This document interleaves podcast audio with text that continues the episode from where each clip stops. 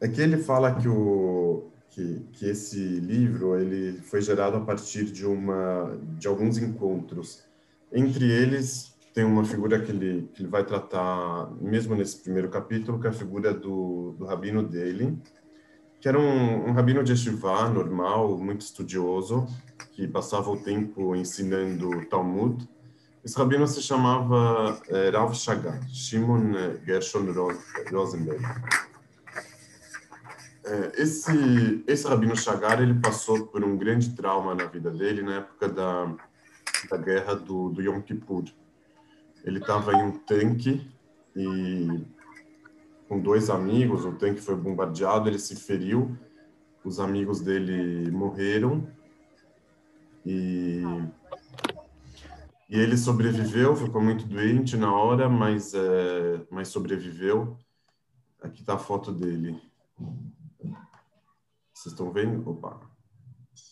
Esse aqui. Ele tá vendo aquele é um rabino com que pastrugar, igual a muitos outros é, de, do, do, tipo de estivá que ele tinha, aquele de, de chapéu e tal. É, ele a partir desse trauma que ele passou da, da guerra do Yom Kippur, que ele ficou muito ferido, e às vezes por uma questão de de personalidade também. Ele era muito amigo daquele Rabino Steinsaltz e de um outro Rabino Fruman. É, são três rabinos é, mais esquerdistas, assim, um pouco, dentro desse ambiente é, sionista, né? Que o sionista em Israel ele é muito é, alinhado com a, com a direita é, geopolítica ali em Israel, com a direita que dos territórios ocupados e tudo mais. Então, são três rabinos que, que tinham yeshivot nessas regiões e tal, mas que ainda assim eram é, esquerdistas. Esse Chagar, inclusive, esquerdista no sentido de, de paz com os árabes, né? do jeito que isso era dividido em Israel por, é, por bastante tempo. E, e aí o, o, Chagar, tipo, tendo até essa, essa abertura um pouco maior e tal, em um período mais tardio da vida dele, ele descobriu a filosofia da pós-modernidade. Então, ele não leu é, nos originais, leu sempre traduções, leu livros sobre. E daí, junto com, uma, um sentimento de que a, a, a síntese que o, que o Rabino Cook tinha proposto entre o judaísmo e a modernidade quando ele percebeu que essa síntese tinha se esgotado, é, é, que estava cheia de contradições, que, que a pessoa não conseguia muito bem é, se sentir moderna e religiosa ao mesmo tempo, é, no momento também que o ideal sionista também ele ele foi é, se quebrando, né? o idealismo ele foi o idealismo se esgotou e, e, e, nessa nessa só para explicar um pouco a síntese do, do Rabino Cook. O, o, o Rabino Cook ele foi muito influenciado pelo Hegel.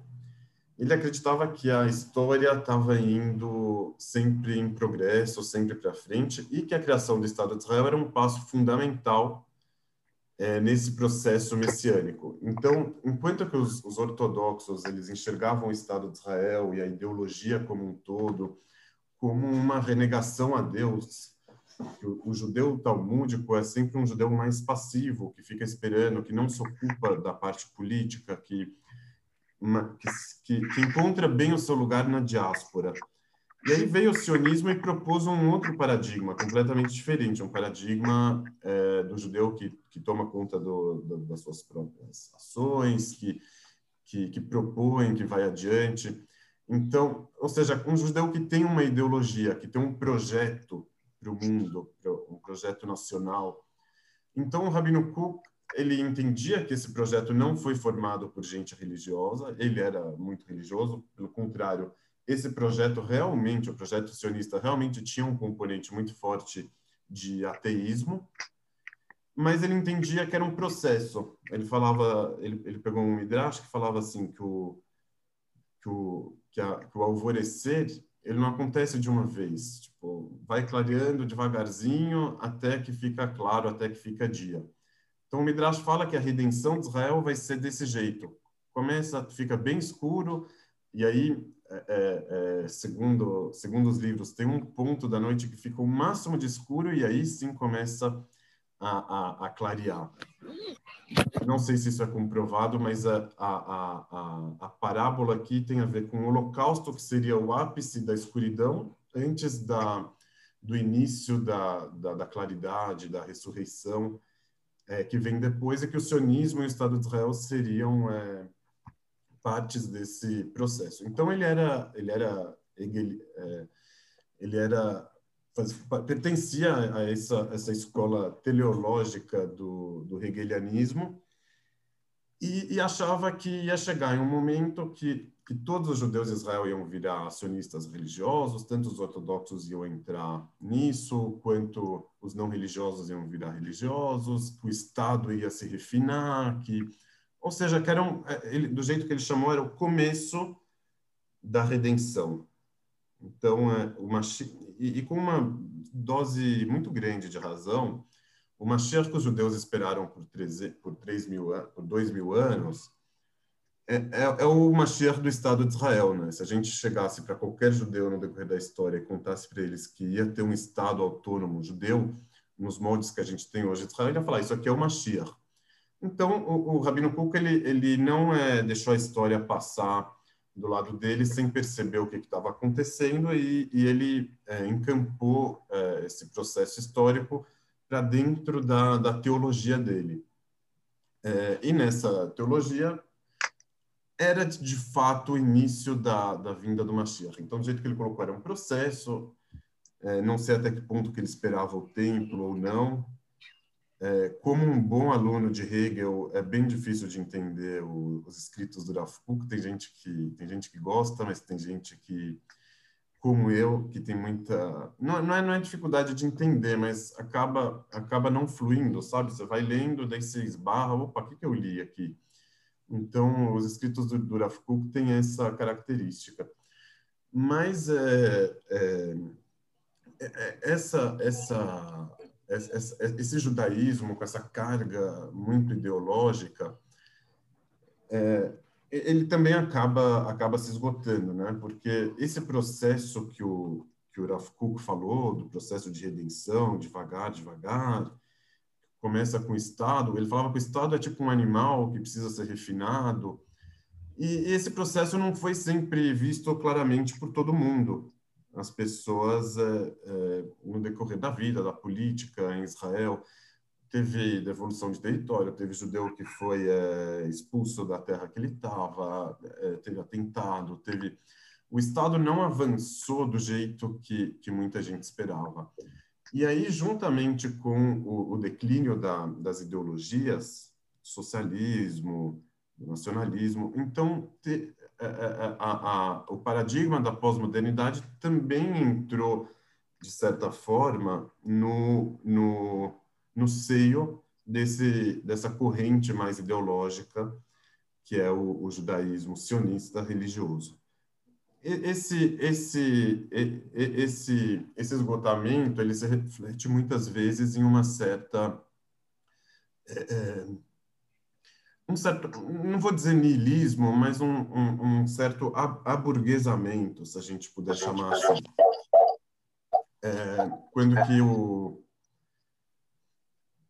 é quando que a, quando que uma crítica que se faz, ah, esse judeu que, que, que fala em ideais, que fala em processos históricos, ele está preocupado com a casa dele, com o jardim dele, ele é mais um burguês, né? Então, é, é, não, não, não, acaba não combinando muito o discurso é, muito ideológico, muito carregado, com uma prática de vida é, que cada um está tá se importando por si só. Tipo, esses judeus eles é, é souberam entrar bem na, no Estado, souberam se dar bem, é, encontrar os melhores empregos e tudo mais. Não, não, não fazem parte do, dos judeus que realmente estão nas bordas, dos mais é, dos que estão mais, mais ao largo da, da sociedade. Isso, por um lado, mostra o sucesso que eles tiveram no, no caminho deles, mas em um momento eles viraram mainstream, né? Não dá mais para você falar em revolução, você falar em processo, em história, sendo que você é o mainstream, você já está lá,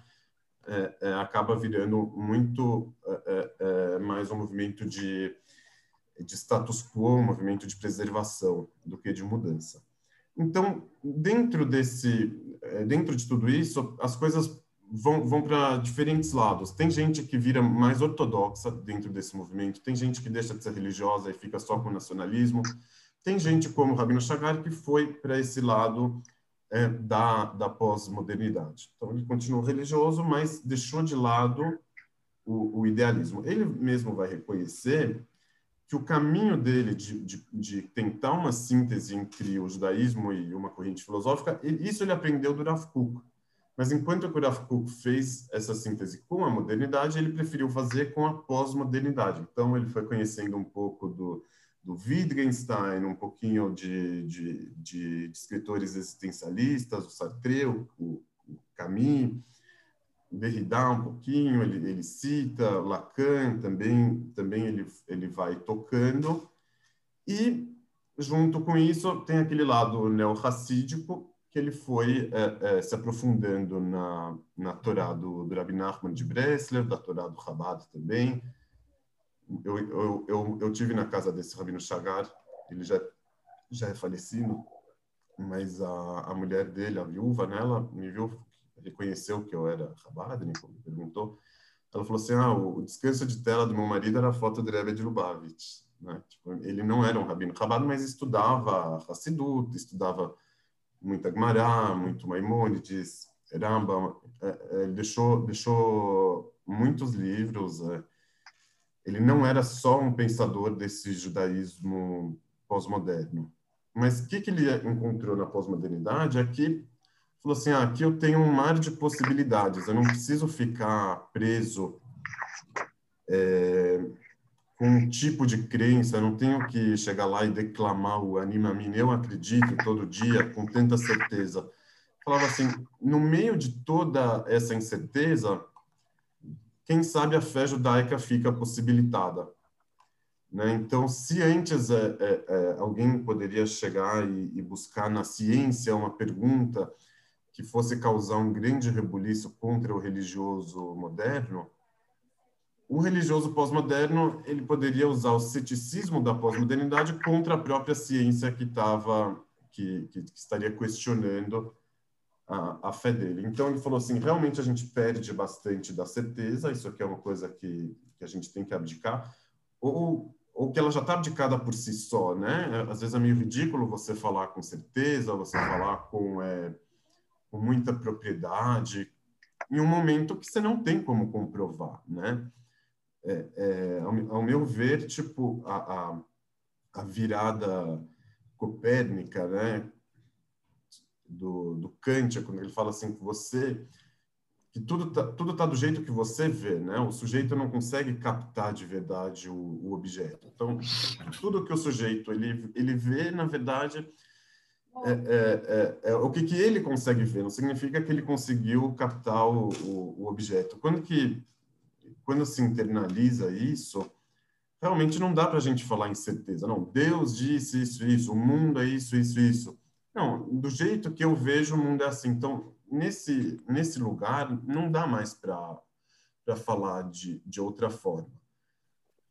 É um relativismo, não é todo mundo que concorda com isso, tem gente que, mesmo filosoficamente, que acha que não é bem assim e tal e tal, mas, mas é, é, é, é esse, esse, isso aqui não é só uma questão de opinião, é uma questão também de, de um estado de, de ânimo. Fala, não, eu, eu não vou não vou me colocar aqui em um lugar de certeza, em um lugar de, de, de, de profissão de fé, né? um lugar ideológico também, um, é, de achar que todo mundo tem que virar religioso, de achar que de ter certeza que, que, a minha, que a minha ideologia vai resolver o mundo inteiro. Não, eu não tenho, não tenho essa, essa certeza toda, então eu respeito todo mundo e, e também é, quero ser respeitado. Esse aqui era o Rav Chagar, é, ele vale, vale muito por si só, e ele foi aluno, é, foi mestre desse Ishai Mevorach, que é um que é um cara jovem. Vou mostrar aqui a foto deles também. É, o Ishai Mevorach, ele conheceu o, o Rabino Chagar quando ele já estava mais doente. Ele não chegou a envelhecer porque ele morreu cedo. É, deixa eu fazer aqui o share screen. Aqui, esse aqui é o Ishai Mevorach. Ele tem é, tem rabo de cavalo, é, mora no Stahim. Essa aqui é a mulher dele, tá vendo? Religiosa, que ela também é professora, é psicóloga. Aqui é uma aula que eles dão juntos. É, é, esse aqui é o segundo livro dele. Enfim, ele é um cara jovem, né? Muito jovem para o que, ele já, já conseguiu. E é, ele foi o editor dos livros do, do Rabino Chagar, principalmente depois que o Rabino Chagar morreu.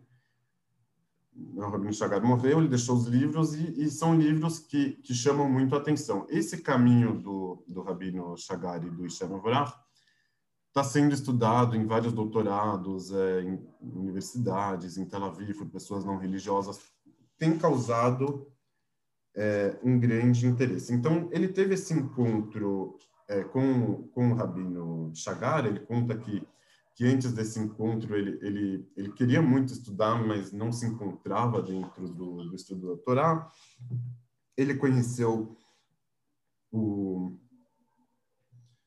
o, o, lacanianismo, né? Ele acaba sendo muito influenciado pelo Lacan, e por isso que ele vai fazer também essa essa teologia da falta. Eu acho que, que, o, que, o, que o comecinho do, desse livro ele, ele é bem é, elucidativo nesse sentido. Alguma observação? Ok. Não sei se vocês têm aí o. Do texto que nós lemos é do. É do Ishaf. Ishai aluno... Mevorach, ele chama. O texto é do Ishai. Isso, um, um dado biográfico que vale a pena a gente citar também Sobre isso, o Ishaim Avrach, ele é, ele é neto de um sobrevivente do Holocausto. O pai dele já morreu, mas aí é, é, essa ligação com o vô dele marcou muito a, a trajetória dele. Então, é, a teologia da falta, o subtítulo do livro é sobre a crença depois do, do, do caos. Em hebraico, caos é tou, né? Aquele tovavô do, do Bereshit, do Gênesis, e o mundo era um caos, né? Então, é, é, o caos aqui é o, é o holocausto. Vamos, vamos começar lendo. Eu não sou o dono do texto, é, talvez eu sou o culpado por alguma coisa que não esteja clara, vocês me falam, vocês me falam. Se possível, eu vou querer traduzir o, o restante desse livro, tipo, traduzir um capítulo, mas é, são, são vários outros, são cerca de, sei lá, 10 capítulos, eu, eu acho que tem uma grande valia. E para mim mesmo é, foi, foi muito importante para, de certa forma, me reconciliar ou me, me vou retornar para ao estudo do, do judaísmo. Tipo, é, foi um encontro que, que para mim me mudou muito, me marcou muito. Mas eu não sou dono desse texto. É, é, é vocês é, sintam-se livres, quem, quem já leu, quem tiver alguma observação, quiser compartilhar, é, é sempre muito válido. Vamos lá. Há alguns anos, participei de um congresso internacional em memória do filósofo e teólogo Franz Rosenzweig, em Frankfurt, na Alemanha. Ao final de uma das palestras que tratava sobre a concepção messiânica de Rosenzweig, uma das participantes questionou o palestrante. Considerando que Rosenzweig escreveu seu livro A Estrela da Redenção durante e em seguida a Primeira Guerra Mundial, como é possível que não há nele qualquer menção à violência como elemento edificante de seu pensamento? Né, ele ignora a violência, né? O Rosenzweig. O Leon colocou o link, o, o PDF de, desse livro, o livro do, do Rosenzweig, A Estrela da Redenção, ele colocou em inglês, para quem quiser. Já... Não tem tradução. Tá o quê? Não tem tradução em português. Não tem em português ainda. De acordo com ela. Eu acho que tem o espanhol, se eu não me engano, mas essa em inglês é a mais famosa mesmo, eu acho. De acordo com ela, essa pergunta ficaria ainda mais relevante caso os escritos de Rosenzweig fossem comparados aos de outros pensadores que viveram na mesma época e região, como Freud e Walter Benjamin, em que a violência exerce um papel central em seus escritos. Inicialmente, diz o Ishaim Vorar, compreendi aquele questionamento como que se voltando exclusivamente ao próprio Rosenzweig. Como pode ser que o Rosenzweig, enquanto um pensador existencialista, escreveu seu principal livro sem notar que estava ignorando um fator tão crucial que, que acontecia imediatamente à sua volta naqueles anos de escuridão? É, a propósito, eu vou, vou contar para vocês, o, o Ishaim já era um especialista em Rosenzweig quando que ele foi, quando que ele foi é, participar desse congresso na Alemanha. Uma vez eu estava em uma sinagoga aqui em São Paulo, e, e, e, e teve um, um, rabino da, da linha racídica, é, só que ultra-ortodoxa, estava falando sobre um livro escrito na época do Holocausto, ou seja, depois ainda do que o Rosenzweig escreveu dele, e, o, o, rabino estava frisando e, enaltecendo o fato que não havia nenhuma menção ao Holocausto, ao que se passava em volta. Falava, olha só, não tem nenhuma menção como que ele estava imerso na Torá, como que como que nada abalou ele, né? A fé inabalável é, é, daquele rabino. Sendo que, para mim, eu escutei isso há muitos anos e, e, não me esqueço antes de ler esse livro do, do Shai, com certeza, fiquei pensando, mas tem alguma coisa errada, né? Tipo, não, tipo, se ele não percebeu, é uma coisa, mas você enaltecer que ele não percebeu, tipo, você está escrevendo sobre o quê, então, né? Então, a, a, a, a, pergunta, o Isha entendeu como pode ser que o, a, a pergunta que, a, que, a, que foi feita pela participante do Congresso, como pode ser que o Rosenzweig, principalmente como um escritor existencialista, ignorou o que estava acontecendo ali à sua volta? De fato, continuando aqui, essa é uma pergunta muito forte que merece ser estudada. Mas o quanto mais pensei sobre o assunto, mais entendi que outra pergunta, a qual fui questionado no mesmo congresso, era bem mais radical. Eu a escutei como se eclodisse da dimensão mais rígida do universo. Seja uma pergunta que ele se fez, né? Como é que a obra Estrela da Redenção pode se manter cheia de amor e crença nas pessoas, em Deus e no mundo, sem que a gente, como leitores fiéis a Rosenzweig, deixemos de prestar uma homenagem ou um gesto que evoque a violência e a desistência que tanto faltam naquela obra. Afinal, as palavras repletas e transbordantes de Franz Rosenzweig não teriam como se viabilizar em um mundo ferido e despedaçado depois das duas grandes guerras, sem que tal tipo de gesto e homenagem fosse feito por nossa parte. Ou seja, se o Rosenzweig mesmo, ele em pessoa, não, não, não conseguiu incluir esse elemento de violência, a gente pode incluir por ele dentro do, do livro. Né? É um expediente que, que, o, que o leitor ele pode fazer, pode complementar a, a, o livro. Então, o momento histórico que o Rosenzweig escreveu entre as duas guerras, ele, ele, ele já poderia é, é, conter muito da violência que, que veio depois, né? na Segunda Guerra, no caso. Mas o mundo depois de Rosenzweig... Não, da segunda mundo... não. Da segunda não, porque ele escreveu o livro, o livro dele logo em... depois da primeira. Isso, entre a primeira e a segunda. Então, esse mundo do que o Rosenzweig vivia, ele podia conter os elementos que, vier, que, que, vi, que viriam a, a, a, eclodir depois na Segunda Guerra.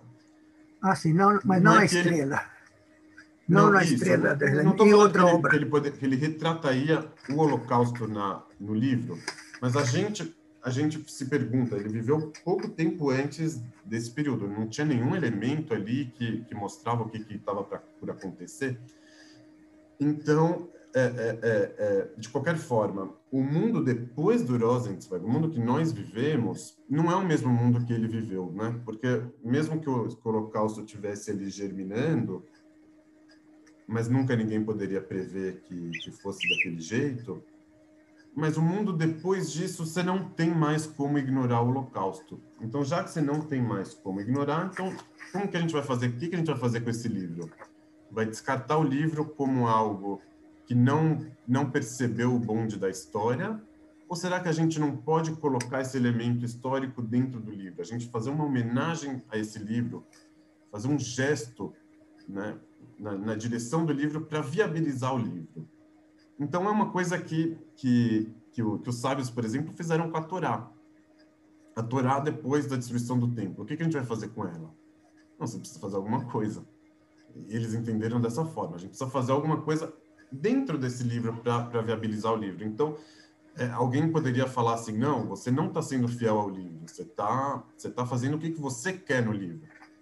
Mas, por outro lado, a verdadeira fidelidade ao livro é quando você é, é, é faz um procedimento para que ele se viabilize apesar das circunstâncias. Então, é, é um expediente de leitura que, que, que pode ser feito e, e, e que, assim, aqui, aqui no, é, é um, um, um, processo de, de leitura desconstrutiva, é, é, talvez a gente pode chamar assim, de uma forma imprecisa, mas é o que, que a gente costuma fazer também quando a gente está estudando religião. A gente pode estudar religião de uma forma fundamentalista, achar que tudo é ipsis literis igual tá ali, ou a gente pode fazer os nossos procedimentos para viabilizar é, esses textos.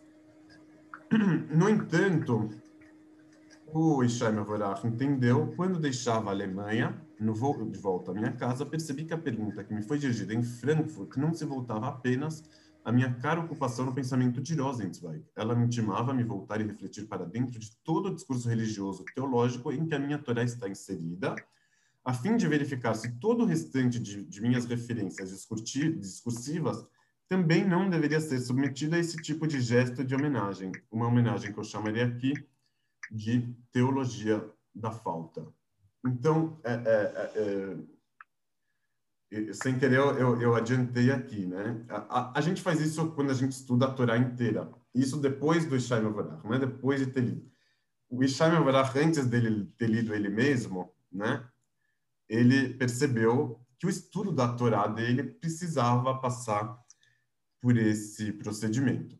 Que, de certa forma, quando, quando o judeu é religioso, ele continua estudando a Torá, continua cumprindo as mitzvot depois do Holocausto. Como se nada, então ele pode estar mostrando a eternidade do povo, a fé inabalável, igual a gente falou daquele rabino. Mas ele também está negando o Holocausto.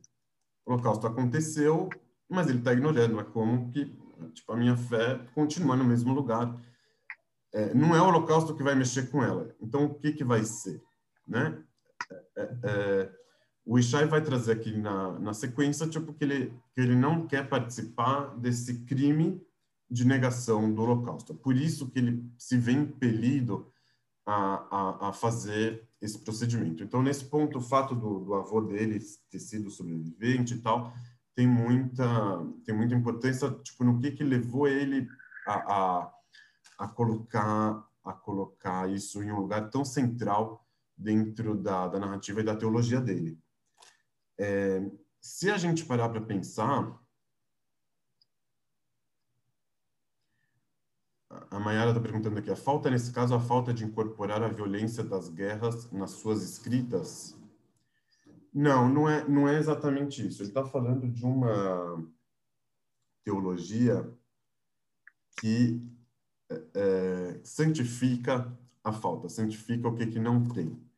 Então, diferente de uma teologia, por exemplo, da prosperidade, que santifica o que, que tem, ou mesmo do, do, do Velho Testamento, que fala das bênçãos, ou, ou, daquela, daquele tipo de religião, agradece Deus por estar vivo, e coisas do gênero, é um Deus que se comunica mais com a falta. Né? Isso aqui, isso aqui é, a gente vai trabalhar melhor, mas e aí é dentro do conceito de Lacan e tudo mais. Nesse ponto é, é, do, do judaísmo, nessa questão de colocar o holocausto nesse lugar tão central, alguém pode falar, escuta, é, é um judaísmo que carece de vida, né? que está muito está muito voltado à morte, um traço meio cristão, inclusive, né? É, tem gente que fala que, que é uma influência cristã, judaísmo ashkenazita e tal, é, é, entre outros. Mas mesmo se a gente for analisar, é, sem nenhum julgamento, mas o, o, que a gente vê, por exemplo, no judaísmo brasileiro, a gente pode dizer, de certa forma, que, que nós temos é, duas vertentes. Uma vertente ortodoxa que renega o Holocausto, que inclusive não comemora o Yom HaShoah como se deve, por N razões, mas que não que, que não faz que, que renega o Holocausto a seu modo. E uma outra vertente que fica com o Holocausto, mas renega o judaísmo. O que eu chamaria aqui de judaísmo conibe, que fica o dia inteiro soltando nota contra algum vereador que usou o Holocausto em comparação à pandemia, em comparação a não sei quê. E o que, que você tem de judeu além disso? Mais nada. Então, ele, ele é muito fiel ao Holocausto e a, e a convivência entre os povos, e o, e o mesmo Estado de Israel, ele só tem valor nesse tipo de judaísmo por causa do Holocausto. Então a gente defende Israel por causa do Holocausto que, que, que justifica o Estado de Israel e por aí vai. Mas que, ou seja, o Holocausto ocupa o devido lugar nesse judaísmo, mas o resto do judaísmo ou o judaísmo em si é, é, não se encontra no meio desse Holocausto. Eu estou fazendo aqui uma, uma leitura é, generalizante do que que do que que a gente encontra. Óbvio que tem outras correntes e tal mas mas é, mas se vocês se permitirem vocês vão conseguir ver essas duas vertentes. A, a, o judaísmo que renega o holocausto e o judaísmo que só vive de holocausto. O o, o Ishai Mevorach é, é, nessa pergunta ele não tira a razão do, do judaísmo conibe realmente não dá para continuar como se nada depois do Holocausto. Tipo, é, é, é, às vezes, no, no período é, sucedâneo, imediato, a, a, as pessoas não sabiam, não tinham a dimensão do que, que aconteceu, mas a gente, depois, né, com, com um período histórico maior, a gente com certeza olha para o Holocausto talvez consiga entender até um pouco melhor o, o tamanho disso, a, a dimensão histórica. E aí realmente não dá para continuar é, como se nada. Então, então tem uma tem realmente uma, um, um, um motivo paralisante no Holocausto, né? Não, não, precisa nem falar. Qualquer luto tem, mas mas o, o do Holocausto tipo não, não se compara é, com nada. Então, como que você vai como que você vai é, fazer essa vida religiosa? Então, a, a, a diferença do Shem é que por algum motivo ele acha ele quer continuar com o judaísmo. Então, por isso que ele fala, eu preciso fazer esse procedimento, não só no livro do Rosenzweig, mas em todo o meu discurso religioso, em toda a minha Torá. Então, o que que o, o é, eu tinha mencionado do do que, que os sábios fizeram no judaísmo depois da destruição do templo, é meio que ele está tá falando assim, ó, oh, de fato, a, a, essência do judaísmo é essa, né? Tipo, é, um, é meio que um retorno para o judaísmo diaspórico do, da primeira geração, da primeira geração depois da destruição, do exílio, quando eles não sabiam o que, que era exílio, não sabiam se a Torá, se a religião continuaria fora do, né, da, da, do antigo, da antiga Israel. É, esse, esse, é o, esse é, o, é o estado que que talvez a gente se encontra é, depois do Holocausto. O que, que a gente faz é, a, partir, é, a partir de agora? Então, é, é, é, é bastante contraintuitivo essa perspectiva, esse ponto de partida. O, o, o, o judaísmo tem sido hoje palco para muito ufanismo, e não é só de hoje, mas é um ufanismo tipo, da vitória bélico, militar, o Estado de Israel, que, que se comprovou, a, a, a religião que tantas vezes foi usada para entender, ou, ou, ou, a partir da pergunta, por que, que acontece coisa, é, coisa ruim com pessoas boas, coisas ruins com pessoas boas, ou por, a, a religião que é usa, usada do lugar do, do, do injustiçado, para ele entender a sorte dele, e, e, falar, não, no mundo vindouro eu vou me dar bem, mesmo que nesse mundo eu, vou me, eu me dou mal, né? Acabou tendo uma inversão, de certa forma. A religião não vem mais explicar para a gente por que o coitado se deu mal. Ela veio, veio, veio anestesiar a mente do cara que se deu bem. Não, você se deu bem porque você é o escolhido. Então a sua vida vale mais. Então, né, é, é, bombardeia lá para morrer 100, se morrer um seu, né, no caso do, do Israel-Palestina. Ou a gente tem dinheiro mesmo e o povão não tem porque a gente é escolhido, a gente é, é é Copa, enfim, qualquer, qualquer justificativa. É, é, a realidade judaica é, nua e crua hoje, ela é mais propensa a esse tipo de, de narrativa. Né? Desse outro é mais popular, inclusive muitos não-judeus se aproximam do judaísmo é, é, querendo experimentar algo desse sucesso, algo dessa bênção, de, dessa, é, dessa facilidade de estar do lado do bom contra o lado do mal. Um bom é um bom muito muito fácil de ser, ser notado, que inconfundível, mas é, a, a, perspectiva daqui ela, ela, ela, vai de certa forma é, no contrafluxo, né? É, é coloca o judeu de novo no, no, no lugar é, mais fraco, no lugar do mais fraco. Como eu vou continuar? Como que sentido faz o judaísmo é, é, depois do Holocausto? Será que, que, essa não é uma pergunta que, que a gente esconde de, de nós mesmos, tipo, que, é, que é um tabu, de certa forma? Será que não é, é, que a gente não usa a banalização do Holocausto de um vereador do, do interior de, de tal estado para a gente encobrir de nós mesmos o que, que isso atrapalha na gente? ou quanto que isso está presente. É, enfim, tem, tem, tem uma série de, de discursos é, religiosos, inclusive contra a assimilação, discursos em favor da prática, em favor da identidade, do orgulho judaico, que todos eles têm como pano de fundo, mesmo que de uma forma é, não é mencionada, o Holocausto. Então, é, uma, uma situação não resolvida, tipo, às vezes você fala assim, para que, que você vai focar em coisa ruim? É porque às vezes uma situação é mal resolvida, é, ela vai voltar de uma forma pior, de uma forma ufanista, por exemplo, de uma forma chantagiosa, né? Ah, não, a gente precisa continuar o judaísmo porque, tipo, de uma forma ideológica, infantil. Então, às vezes, é, é, é, é melhor a gente lidar com essa pergunta de, de uma forma direta, ressignificar o, o judaísmo e, e caminhar é, é, por outro lado. Mas é engraçado, né, Yossi, que eu vejo um questionamento muito grande quando é casamento misto. É, a briga que fica o casal que não quer que as crianças sejam judias para não serem novamente. É, para não acontecer novamente o Holocausto. Né? É, eu vejo isso muito claramente é, nos casamentos mistos, não tenho dúvida disso. Até hoje. Até hoje, na minha é, própria tem, família. Tem, assim, tem dos dois lados, né?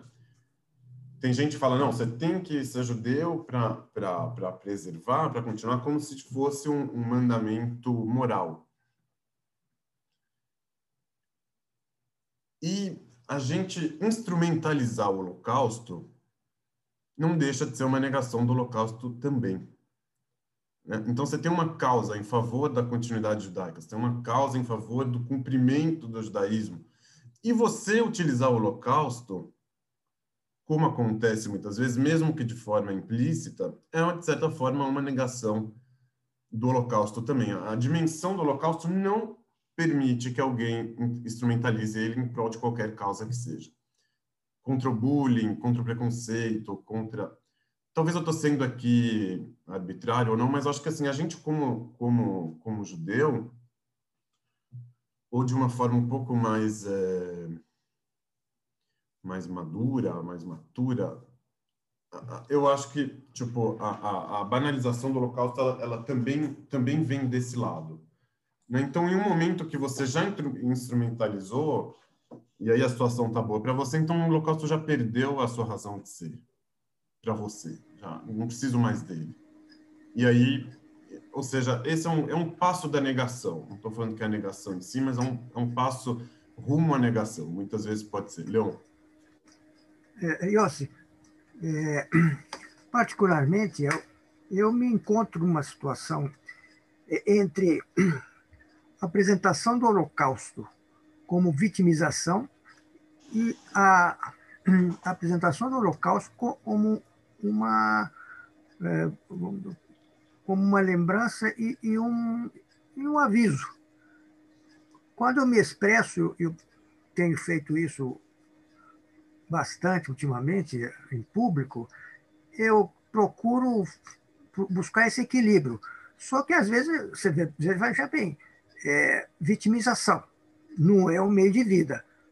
Mas eu não posso, por exemplo, deixar de dizer que 40 pessoas da minha família e 4 mil nas gerações anteriores foram queimadas.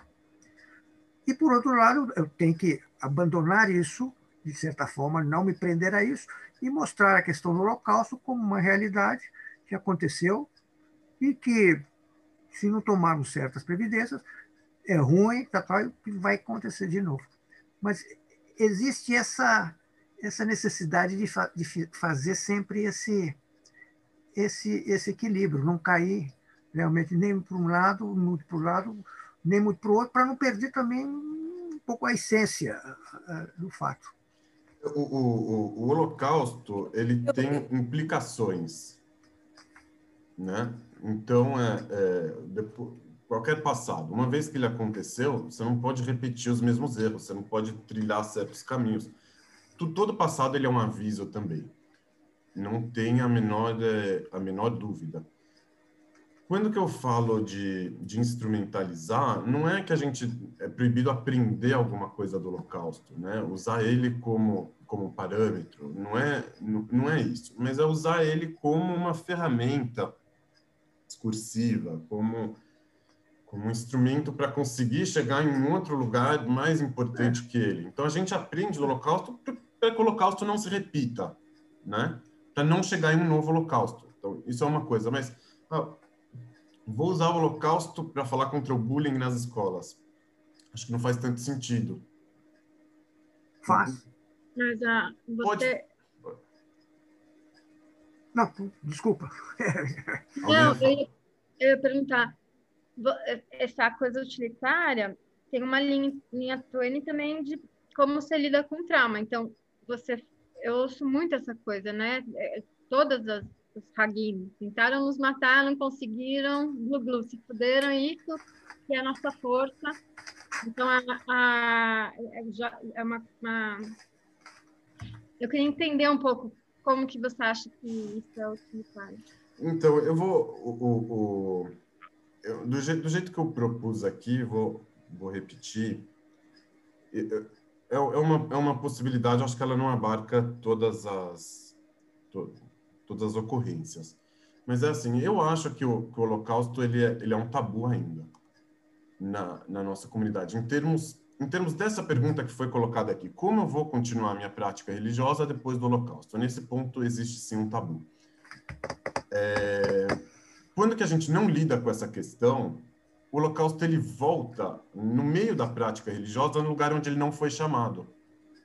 Então, por exemplo, a festa de Pesach, você pode puxar ela para esse lado do fomos somos perseguidos, tentaram nos matar, para esse lado é, nacionalista, vamos falar assim, identitário.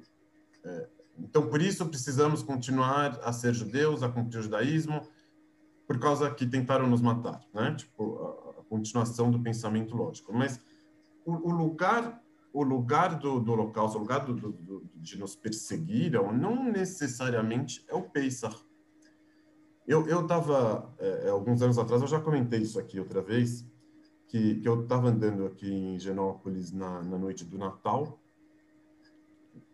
Precisei andar aqui no bairro, tipo, e, e andei o bairro inteiro.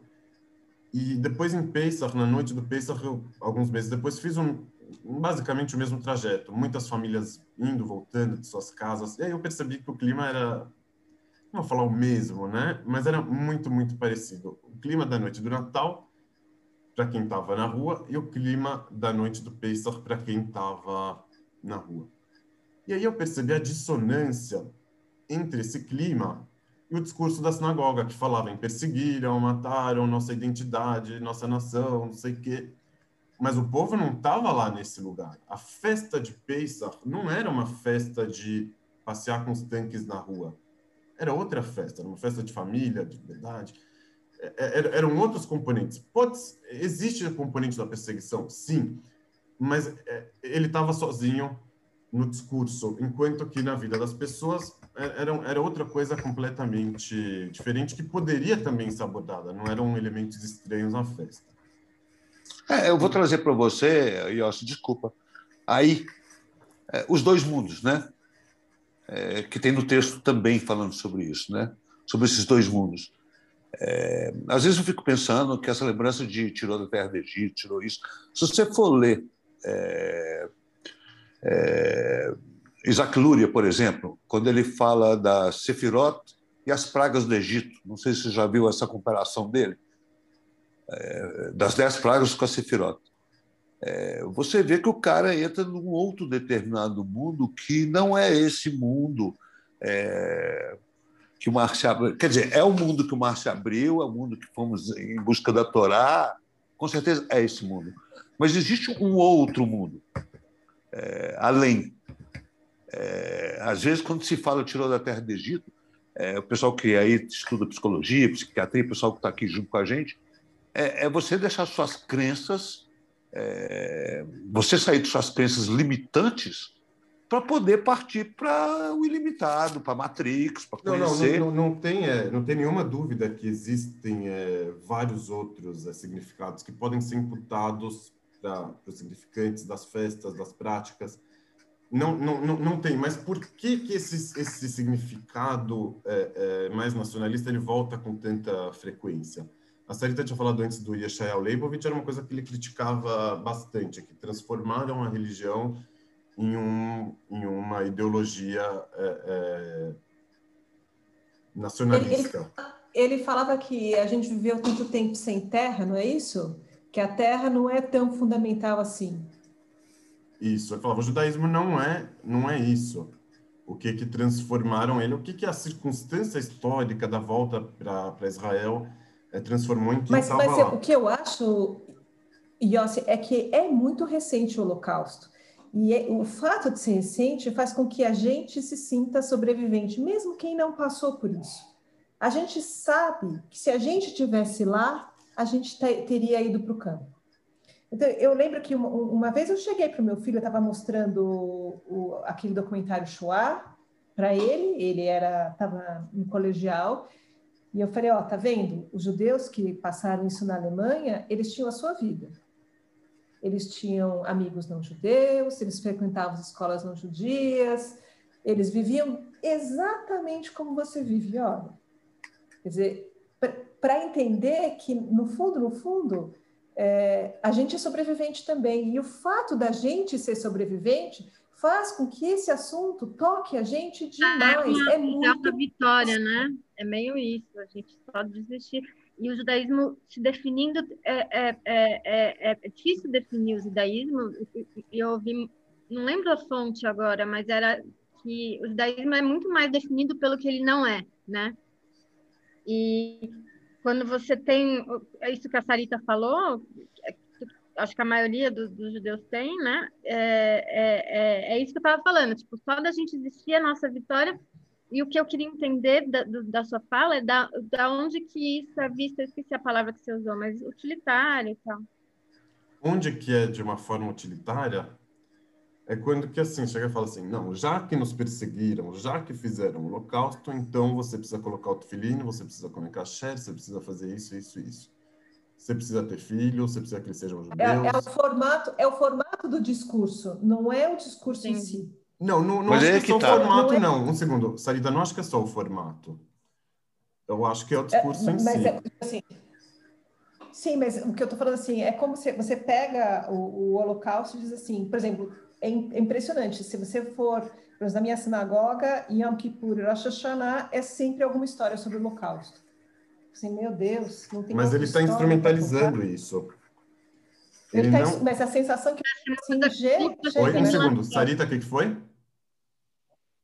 É, ele fala, ele fala isso o tempo inteiro. Quer dizer, teve uma vez que ele falou uma história maravilhosa sobre o cara que construiu a, que fundou a, como é que chama, aquela, aquela história das ambulâncias, que foi realmente linda. Mas se, não, se ele não for falar sobre isso, ele vai falar sobre o local. Sobre esse cara da, das ambulâncias, esse cara das ambulâncias foi é, transformado no, no diabo em Israel agora. Ah, é? Porque... Estuprou dezenas de pessoas.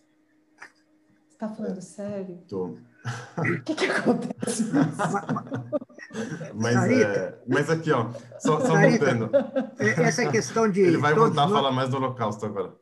Sarita, essa questão que todos nós nos sentimos sobreviventes e que poderíamos estar lá, na própria Galá tem uma passagem que diz: todos que vocês lerem essa, essa Galá, sintam-se como se vocês estivessem lá. Estou certo ou não? Ah, sim, certíssimo. É, é, Mas, Agora, essa questão do, essa, essa questão da, da vamos dizer, da, da, do Holocausto, é verdade que é, é, é um evento hiper, super na nossa, na nossa história. Porque em todas as histórias nacionais, além das, além da, da, da, das histórias de, de, de, de, de vitórias, tem as histórias de sacrifício.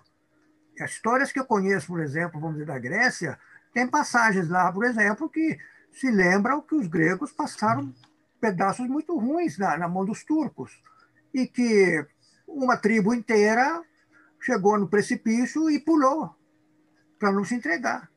Quer dizer, essas, essas coisas fazem parte para fortalecer, vamos dizer, a nacionalidade e essas narrativas nacionais que surgiram todas a partir do, do, do, do meados do século XIX, com o aparecimento do, do Estado-nação, e que cada nação resolveu escolher uma língua, uma religião e uma história de vitórias e de sacrifícios.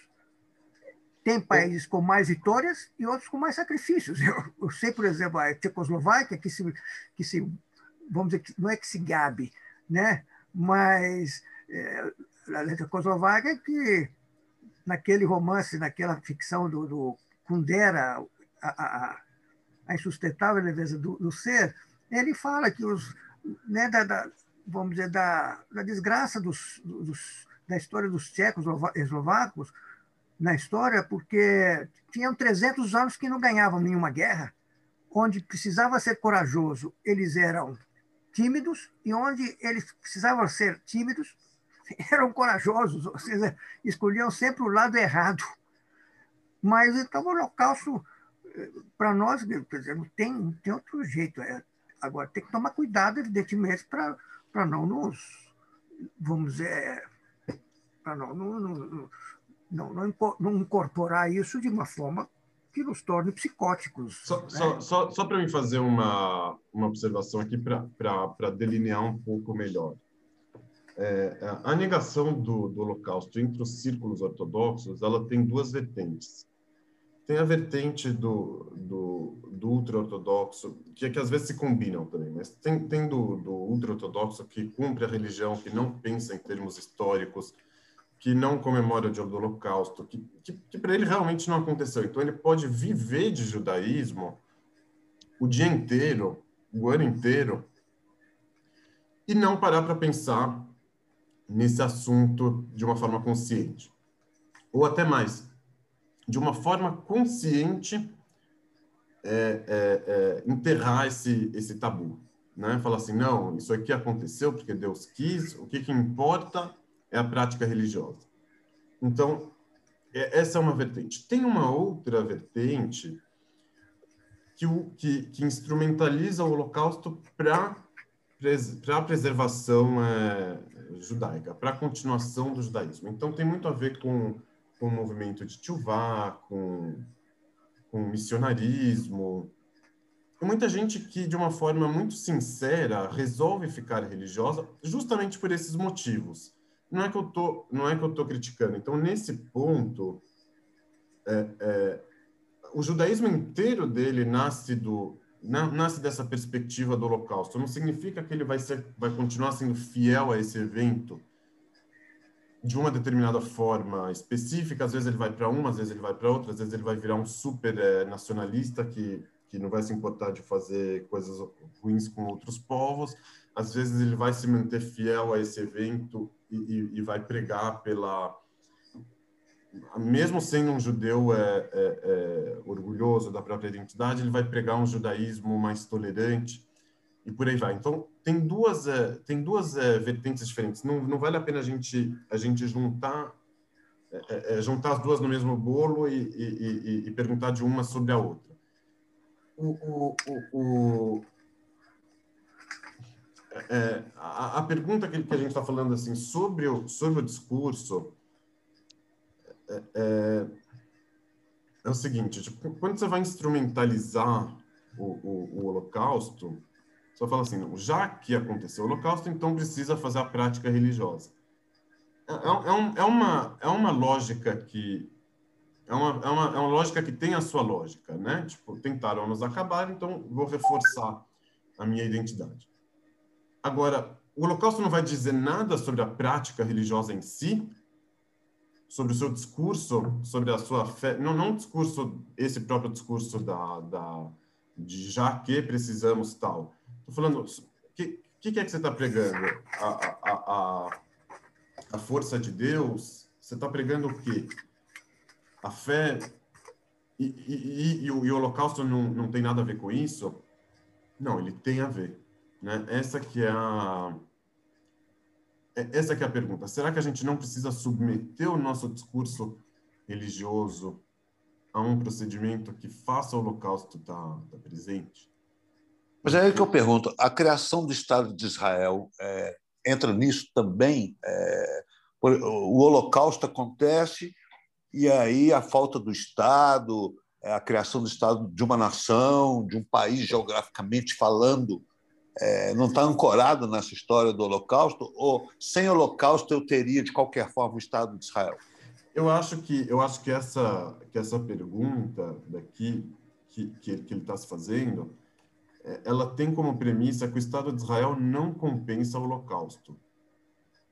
Então a gente ele não enxerga dessa forma teleológica que o Holocausto valeu a pena para que se chegue no Estado de Israel.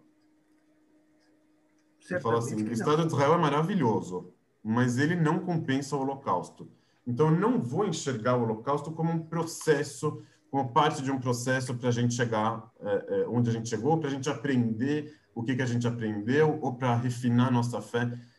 É, nada, nada justifica, nada compensa o, o, o Holocausto. Né? Tipo, a gente não virou super-homens por causa do Holocausto, acho que pelo contrário pois não, é, mas não refinamos super a nossa fé, tipo, necessariamente.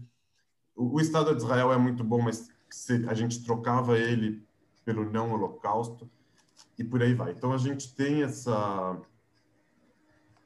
temos essa premissa. A partir daqui que começa a, a teologia da falta. Eu acho que é o, o Rabbi Nachman, próximo a gente deixa para a próxima. É, a Roberta colocou aqui. Quer falar? Você está muda. Oi. Não, é, é a, a Beth me perguntou o que, que era é, que, que, eu mencionei que o judaísmo é, é, enfim, que eu vi em algum lugar alguém falar do não lugar da definição de judaísmo, né? E o que, que ele não é, e eu, eu a, Beth perguntou por que eu, eu eu, eu tentei explicar que é justamente tentando conversar com essa teologia da falta. Eu não estudei o suficiente para a aula, mas eu imagino que até na definição, né, até na semântica tem essa falta. E eu, eu citei na minha fala é, é, que tinha a ver com a, o único afirmativo que, que daí eu propus como um jeito de lidar com o trauma, que a única coisa que os judeus afirmam é a existência, a sobrevivência. Você falou do estupro, que nenhuma sobrevivente de um estupro, né? Não é mais vítima, é uma sobrevivente. Então, ela, a existência dela é uma vitória contra o estuprador. Eu estou viajando um pouco, mas para vocês entenderem a, a, a, como eu leio essa coisa da tanto que quando o Rabino me fala se eu vou fugiu da guerra para você existir, né? Que meu avô veio em 37, trouxe família, aliás, em 37, veio em 36, e, e o Rabino fala: você não vai casar com um judeu? Como assim? Né? Que, que daí é uma coisa que, por mais progressista que eu seja, eu paro para pensar: poxa, preciso casar com um judeu. Então, eu, eu falei só é, pensando na, na. Mas eu entendi o que você quis dizer, ó. Você quer dizer mais essa coisa, tem que cumprir Shabbat, tem que fazer isso, você vai pela. Exatamente culpa, o né? discurso que você falou agora, exatamente o discurso que te falaram. Se eu vou fugir da guerra, então por isso você XYZ. Mas, mas eu, eu gostei desse ponto que você colocou da, da vitória, a, a, a, a vida de uma sobrevivente de um estupro. Eu não diria que ela é uma vitória contra o estupro, contra, contra estuprador, ela é uma superação de um trauma, não é uma vitória. Contra, ainda mais não contra o, não, contra o estuprador. Mas estuprador o trauma continua. Com relação Ela- ao evento, continua. É uma leitura válida, se está dando força, pra, entendeu? Ela pode ter essa leitura e. Então, então ela, ela- é, é, eu, eu, eu, eu, todo mundo pode ter qualquer leitura, claro. Mi- na minha opinião, é, não dá para falar que uma, que uma sobrevivente de um estupro está tá vencendo o estuprador. Tipo, acho que são, são duas coisas diferentes. Vitória é uma coisa, né? Tipo, você está lutando contra alguém. Ali, ela tá, ela tá, ela tá sobrevivendo em cada momento. Está sobrevivendo à morte. Ela está superando a morte que ela deveria ter consumado em cada momento, que ela se lembra do estupro e tudo mais. Então, ela, ela sobrevive, ela continua, apesar de, não é? Tipo, você levou 5 a 0 e continuou com a cabeça em pé, continuou o jogo até o Então, final. Será que não é isso que eles estão que eles fazem com a gente quando a, eles a, a gente e eles se colocam como sobrevivente do Holocausto? Na hora que eu me coloco como sobrevivente do Holocausto, eu não estou assumindo essa linha de, de raciocínio que é, então o que, que eu faço com isso, né? Eu, eu permaneço a- dia, eu caso com um judeu, quer dizer, na verdade é talvez a gente a gente está se pondo no lugar é, de vítima o tempo inteiro, de sobrevivente o tempo inteiro. E a gente devia se colocar no papel, talvez, é, de exigir é, direitos, cidadania, outra forma de lidar com, com o Holocausto. O, o, o- se colocar no lugar do sobrevivente é exatamente o que, que todo mundo está propondo aqui. É, é, eu acho que não, não tem discussão quanto a isso. A gente se perguntar o que, que eu faço com o Holocausto, assim, é, é, é, é, Aonde que tem- eu ponho essa dor? tem, tem duas tem duas tem duas formas da gente perguntar isso. É, uma uma forma é o que, que eu faço com o holocausto diante da minha prática religiosa? Onde que ele cabe nisso aqui? A, eu, a minha prática religiosa existe ela é um fato. Onde que o holocausto cabe dentro desse contexto? Isso é uma coisa. Tem um, um outro tipo de pergunta que é esse que você está colocando não tipo a minha vida está aqui neutra né o que, que eu faço a partir do Holocausto? Eu tenho um Holocausto, tipo, o que que, qual, quais vão ser as implicações do Holocausto na minha vida? É, é, o que, que eu vou aprender do, do Holocausto? O que, que eu vou pregar a partir do Holocausto? O que, que a minha existência vai dizer como sobrevivente do Holocausto? Essa é a pergunta que, que talvez você está colocando. Tipo, como, como que, que vai significar o fato que eu sou sobrevivente é, é, do Holocausto? Então, a gente pode colocar um significado positivo né? Ah, então eu acho que tem, tem que fazer isso, tem que fazer o outro, é, eu tenho que pregar por isso e pelo outro. E, e, e, de outra forma, tipo, ah, minha prática religiosa tem que refletir de alguma forma é, o Holocausto. Mas, é, mas nesse ponto, eu acho que que a, que a, própria a própria o próprio conceito de sobrevivente eu acho que ele já ele já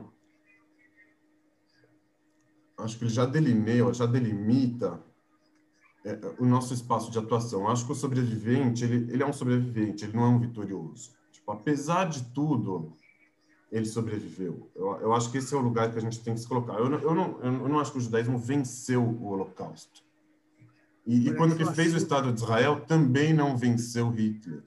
E em nenhum outro momento. E quando que a sinagoga ficou cheia, Hitler também não foi vencido. Tipo, eu acho que isso é um pouco de, de infantilidade nossa e um pouco de negação, inclusive contra e, um crime, eu acho, contra, contra aqueles que morreram ali. Né? Falar Minha que de alguma é... forma, um segundo, Luiz, de alguma forma a morte deles foi vencida, ou ela serviu para a gente é, é, coroou o nosso caminho, eu, eu, eu, eu não, não levo por aí. Eu acho que na posição de sobrevivente, a posição de que, apesar de tudo, apesar de tudo, eu sobrevivi. Tipo, é mais um, o Holocausto seria um, um, um fardo, né? Ele tem, ele tem um, um, um, lado de fardo que, que, ele, que ele não é opcional, né? Ele não é facultativo. Se eu quiser ter, se eu, se eu quiser não ter, se eu quiser instrumentalizar, vou instrumentalizar de tal forma. É, é, eu, eu, eu coloco uma, uma, uma forma mais é, tipo de aceitação. Ele aconteceu e, e ele está aqui, né? Muitas vezes o, o significado para onde ele vai é, não vai ser nem a gente que vai definir. Se a gente quiser ignorar, também não vai conseguir. Tipo, é um, é um diálogo constante. Então, em alguns momentos ele vai implicar em certos comportamentos, ele vai ensinar alguma coisa para a gente, vai, né? É, em outros momentos é, ele vai te levar para outra direção completamente. Não quero ser judeu que o Luiz tinha colocado antes. Não quero que meus filhos sejam judeus. Também acontece. Então, é, é, é a gente não é dono sobre sobre esse fato. A minha pergunta para você é, é, a minha pergunta vai caber vai caber um pouco aí. Roberta, quem sabe você pode me ajudar? Ou o pessoal da psicologia pode me ajudar? Você consegue resolver um trauma de uma pessoa ou você consegue fazer com que essa pessoa conviva com o trauma? Eu vou me arriscar aqui no, no, na psicologia de botiquim. É a ideia da ressignificação, a ideia dela adotar novas narrativas e, e conseguir olhar de outros ângulos, enfim. Deixa o pessoal da psicologia falar melhor. A Beth está aí. Mas isso não resolve o trauma, resolve? Não, não, não é resolver. É isso que a gente estava falando, se você me permite. Colocar a, a é, gente. Exatamente a gente a gente lida com isso, né? é justamente isso que eu estava colocando. Não é vencer e superar e, e acabou, tipo deixar para trás, né? É, é, eu sobrevivo ao trauma. O, o, Renato colocou aqui, que é historiador também. É, me parece que todo povo utiliza eventos históricos de forma instrumental, principalmente os detentores do poder. Você quer falar por si? Ou eu leio? Os detentores do poder que se utilizam de sua interpretação histórica para reforçar sua posição. Desde o Holocausto, grupos judaicos variados utilizam para defender certas ideias, seja o casamento endogâmico, a colocação de filhinhos na cidade de um Estado judeu, etc. Ou seja, a instrumentalização não é uma prática exclusivamente judaica. Diz Weber, a racionalidade instrumental é característica da modernidade ocidental. De fato, mas a gente pode pegar... Um segundo, a gente pode pegar aqui essa, essa comparação. Vamos ver, por exemplo, o povo brasileiro. Então ele vai ter eventos históricos que ele vai instrumentalizar. Não, não faz parte do jogo, realmente. Agora, o Holocausto ele está tão próximo, né? E, e, ele foi tão maciço e, e, e tão amplo é, é, com a gente, né? Com os nossos familiares, tipo, né? O povo tinha 18 milhões, morreram 6 milhões. Ou seja, tipo, né? Todo, quem do, do resto não não tem contato com com quem que morreu? Não, não, existe que não. Então, é, é, é, é, essa, essa proximidade, essa amplitude, ela faz com que a instrumentalização ela seja muito mais potente, né? E muito mais presente pelo lado do trauma e tudo mais. Então, é, se já é uma, se já é um fardo pesado, não vou dizer uma vaca na sala, porque é muito pior do que isso. Um fardo, um trauma coletivo, individual, familiar. Então, a, instrumentalização disso de uma forma irresponsável, ou de uma forma que não meça as consequências, as implicações, que não pergunte de frente é, é, todas essas questões, ela, é, ela, ela, ela deve ser criticada, na minha opinião. Acho que não é, não é, não, não é mal a gente criticar uma instrumentalização inconsciente, que não, que não sabe o que, que ela está fazendo, que se esquiva de perguntar diretamente, a, as perguntas verdadeiras, que vai lá e joga, né? É fácil instrumentalizar. Você quer mover uma pessoa para fazer alguma coisa, você está apelando, desculpa, você vai usar o local. Para isso, é uma apelação.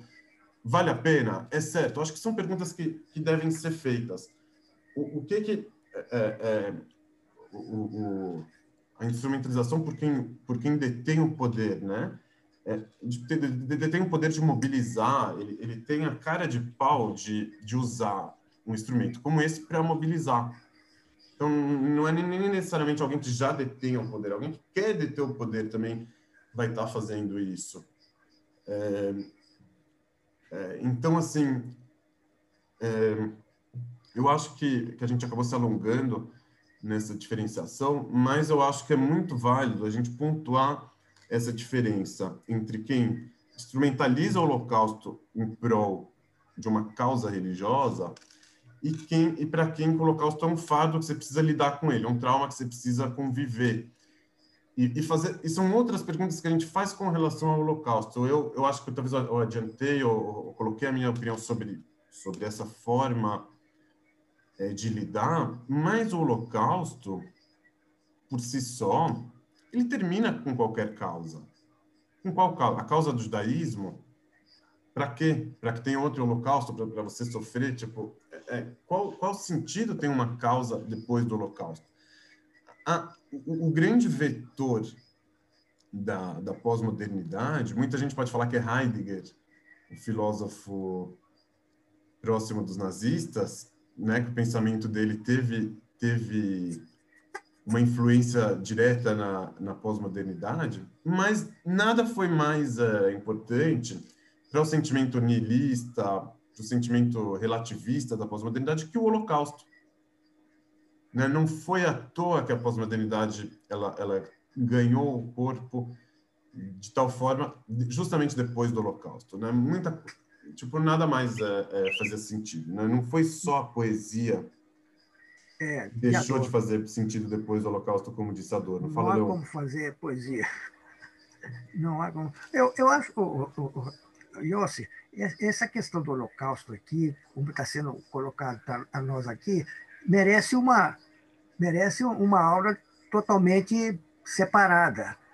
O que eu estou achando aqui, e pelo que eu li, é, é que é, há um confronto entre o secularismo e a religião. Esse confronto entre os dois, nós pegamos um, um exemplo extremo, que é o Holocausto. Mas vamos, vamos tirar o Holocausto da discussão. Acho que o, o que o Ishai está colocando, me parece, o texto coloca aqui, é esse conflito entre seculares e religiosos. E que, de algum tempo para cá, vamos dizer, nos últimos 40 anos, evoluiu para o que o, o, o cidadão aqui muito bem coloca, para um pós-religião e um pós-secularismo. Ou seja, não sei se vai ser o. o, o é, não sei se os religiosos vão ter o, o Holocausto como uma grande, um grande exemplo, mas existem outras situações para os religiosos que os conflitavam com os seculares e vice-versa. Só que de uns 40, 50 anos para trás, há um movimento entre os judeus, obviamente, e mesmo para os cristãos, que se chama, vamos dizer, a, saída de um, um estágio de cristofobia, onde o pessoal saía da religião e hoje está um retorno na religião mas há um retorno para uma pós-religião, como para nós, e há um retorno e há um avanço dos seculares. Os seculares que 40 anos atrás infligiam, vamos dizer, atacavam os religiosos, os pós-seculares chegaram à conclusão que não é por aí, que a religião é um fato. A religiosidade no homem é inerente ao homem, que não adianta, então, bater dessa forma. E tanto os religiosos se aproximam, como os seculares se aproximam. Obviamente, os seculares se aproximando um pouco mais, porque é muito mais difícil para o religioso largar certos dogmas. Embora, na modernidade, eu acho que os religiosos fizeram um avanço extraordinário quando eles eh, se acasalaram aos comunistas para fazer a teologia da libertação acho que luta na religião é algo, é, é, é algo estranho. Ninguém fala, Jesus Cristo não fala em lutas no, no Evangelho, mas os cristãos tiveram a, a, a, coragem de entrar, e os comunistas, obviamente, esse é um exemplo. E para nós aqui, o que eu entendi do, dessa leitura é que há essa, essa, essa conformação entre pós-religião e pós-seculares para que um entenda o outro, mais ou menos mil anos depois que o Maimonides fez a mesma coisa com os seculares de mil anos atrás. E Maimonides tentou aproximar os perplexos judeus à filosofia aristotélica, para que não houvesse esse rompimento. E acho que o, o Shai aqui, ou pelo que entendi na leitura, é que é, é, está se fazendo uma nova religião e um novo indivíduo secular, onde as duas partes estão se entendendo, estão se entendendo melhor e que cada um reconhece seu limite. Nem a religião vai contestar a teoria da, da, da evolução, nem a ciência vai contestar o criativismo. E assim está se movimentando aí. Então, esse cidadão nosso está sendo obrigado a, a, estudar a Torá falsa, como que ele chama? Torá suja? A Torá caída. A Torá caída. Apesar de ser algo, algo realmente é, detestável para o religioso, ele tem que estudar e ensinar para os alunos dele a Torá caída para poder falar uma linguagem mais próxima aos pós-seculares. E vice-versa. Acho que ah, eu entendi isso da leitura. Eu gostei muito. O, o, o, eu diria, com outras palavras, que, que o Holocausto ele, ele igualou o religioso e o secular. Cada um, cada um dos lados poderia ter muitas crenças, muitas certezas. Vem o Holocausto e, e deixa os dois nu, nus igualmente. E aí, o, e aí o diálogo ele, ele recomeça com os dois mantendo, de certa forma, as suas posições, o religioso, religioso, não religioso, não religioso, mas sem a mesma, sem a certeza de antes. Então, ele, como religioso, está propondo a, a teologia da falta a partir desse acontecimento, a partir dessa situação. É, é, é, é, bastante por aí. E aí ele vai buscar no judaísmo histórico uma, uma versão de judaísmo que, condi, que condiz, condiga ou condiza, condiga com a falta, né? com, com o não ter, com a, com a impotência. E aí aqui ele vai condiga, que ele vai pegar no, no Lacan e, e, e tudo mais, no, no Rabbi Nachman e etc. É... Mais alguém? Eu não consegui, eu não consegui ler até o final, mas eu fiquei um pouco perdida. Porque vai volta da, dessa. Ele faz algumas colocações sobre essa essa Torá caída e em algum momento ele fala que, que não, não pode se basear, que só vai te levar para caçar, para que não dá para você ir nesse caminho da Torá caída. Ao mesmo tempo ele fala que os grandes sábios vão, não, ele mesmo, sabe, escuta um pouco.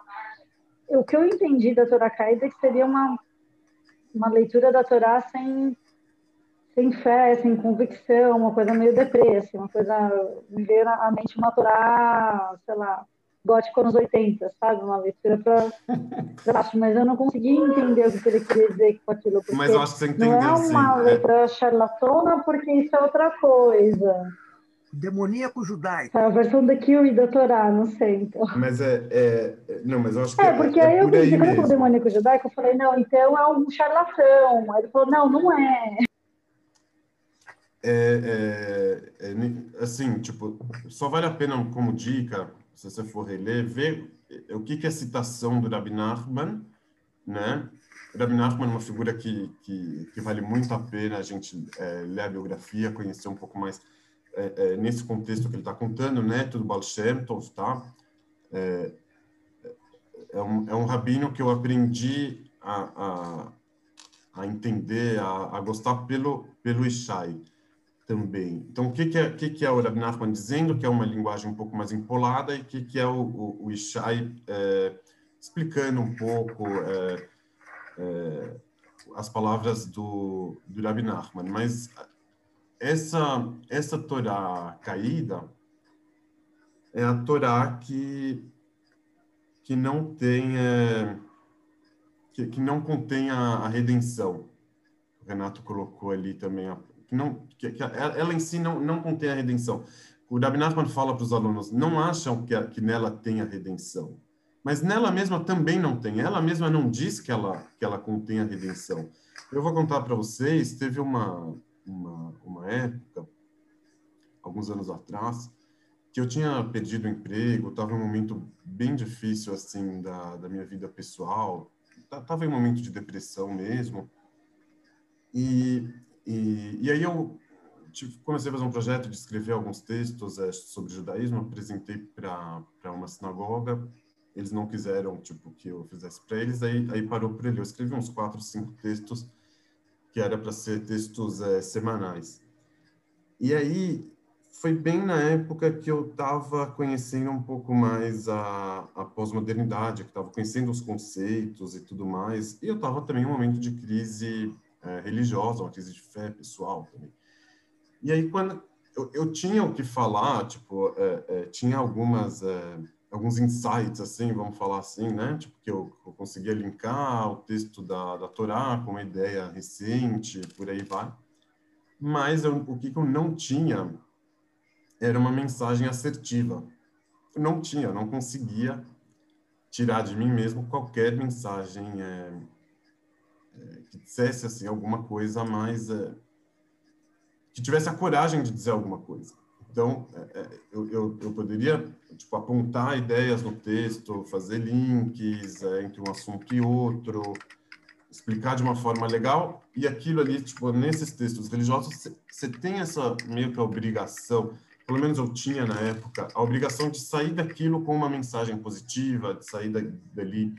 Eu fui fazer uma vez um discurso nessa época, nessa, tipo, foi, foi coisa de algumas semanas, né? Em uma sinagoga que tinha muito pessoal velhinho, alguns sobreviventes e tal. E aí foi bem difícil para mim conseguir, sei lá, uma mensagem otimista, que eu acho que era o que eles esperavam de mim. Então, é, é, eu estava ali naquela condição de, de Torá caída. Tinha Torá, não estava mentindo para ninguém, pelo contrário, mas a, a, minha verdade daquele momento é, é não me permitia essa Torá da, da abundância, a Torá da promessa, otimista. Então, é, é, é, eu, eu consegui me, me reconhecer, de certa forma, nessa, nessa Torá caída. Tipo, que, que ela tem que ela tem a sua validade, inclusive para equilibrar com as outras é, com as outras Toró.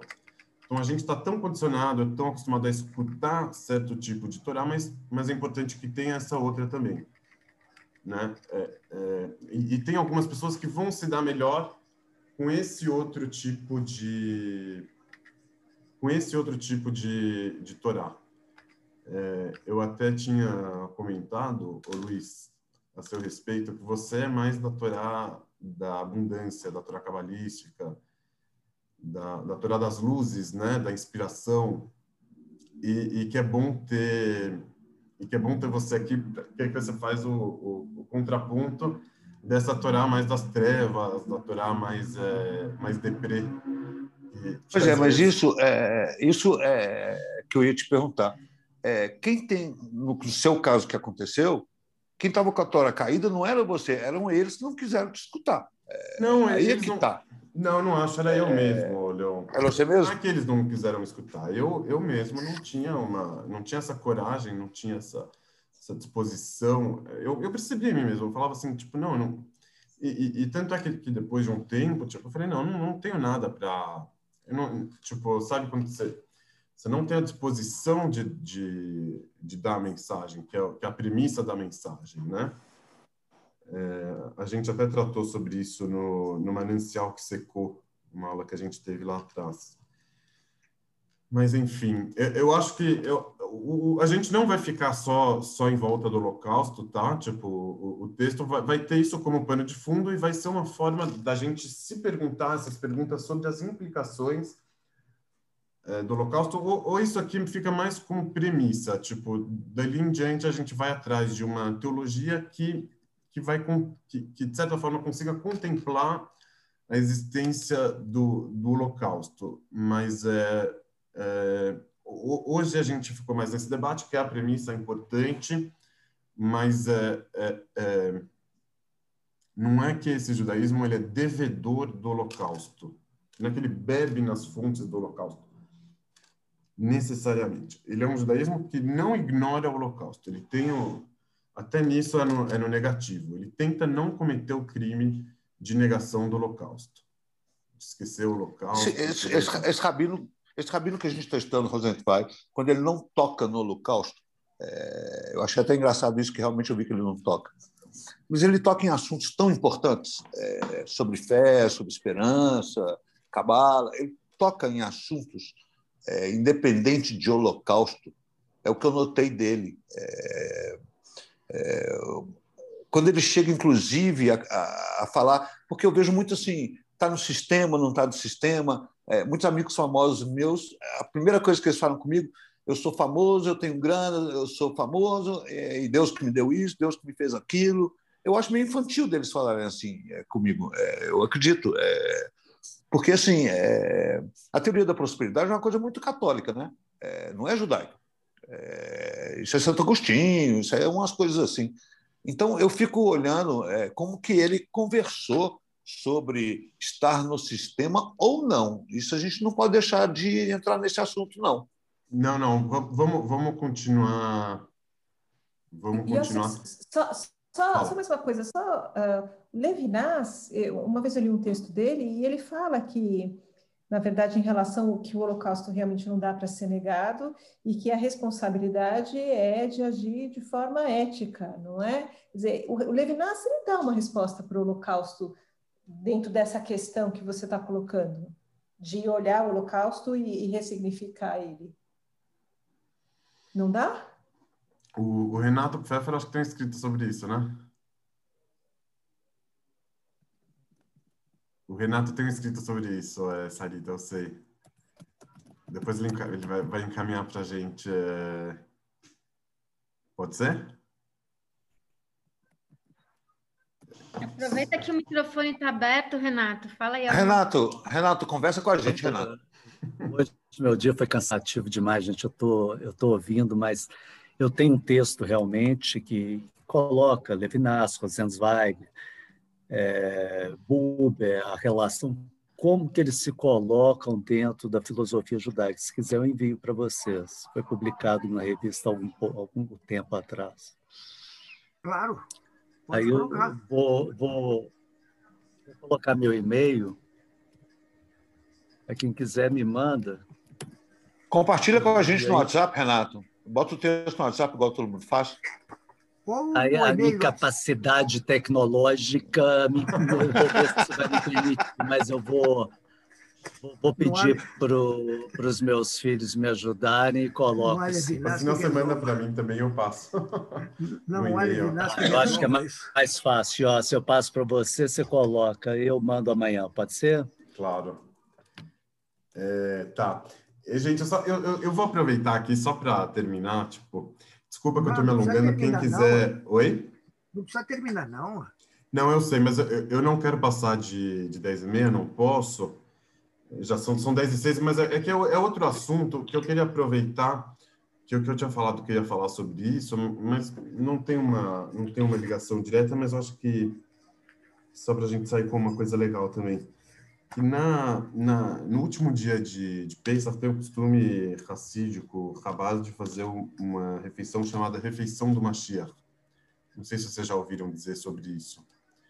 É, enfim, é, uma, é, uma, é um costume um pouquinho controverso que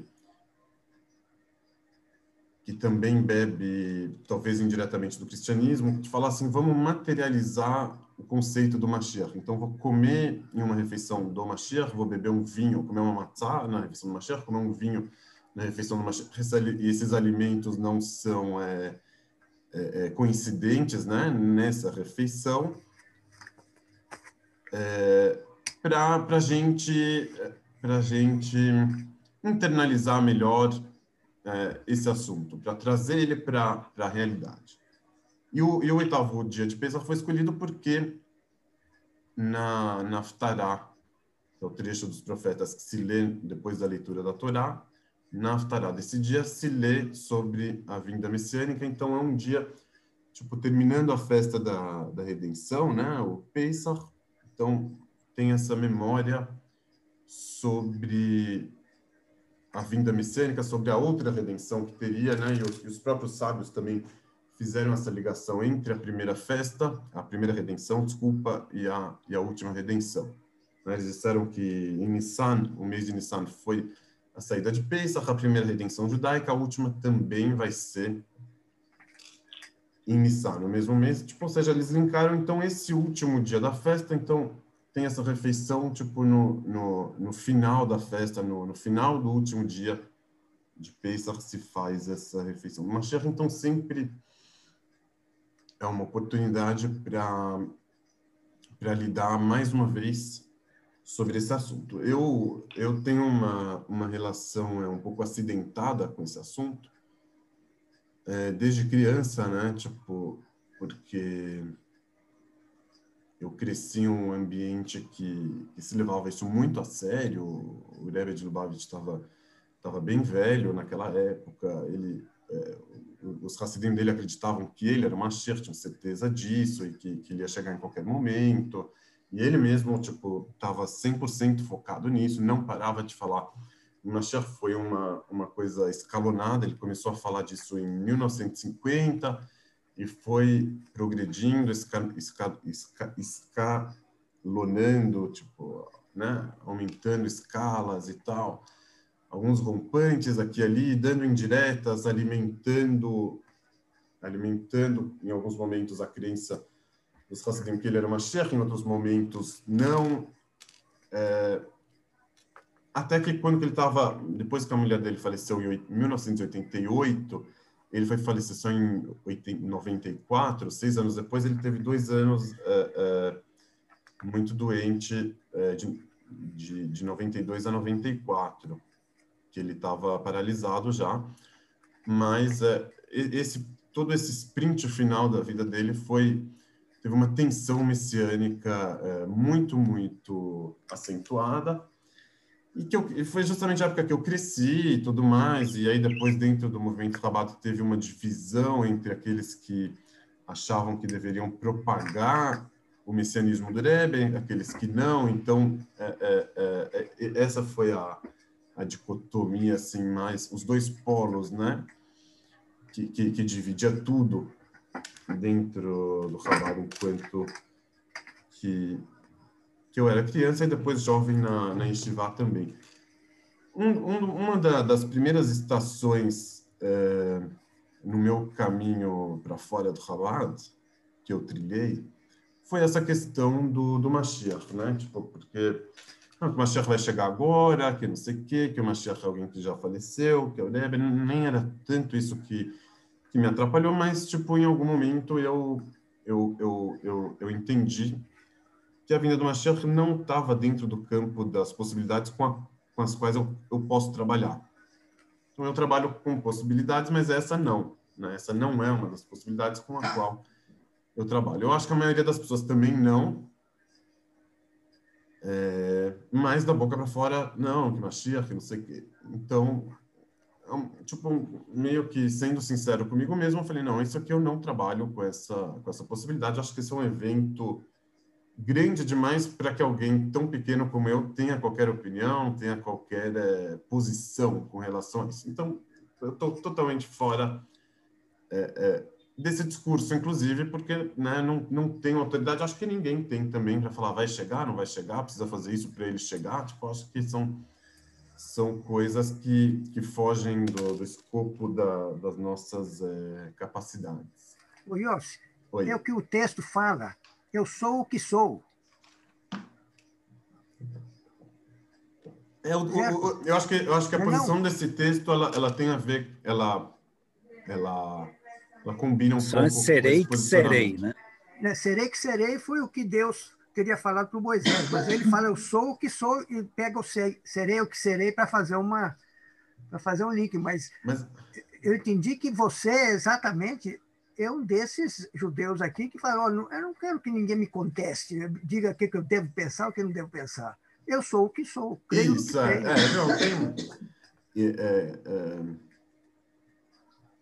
eu com certeza, com certeza eu não não não estudo a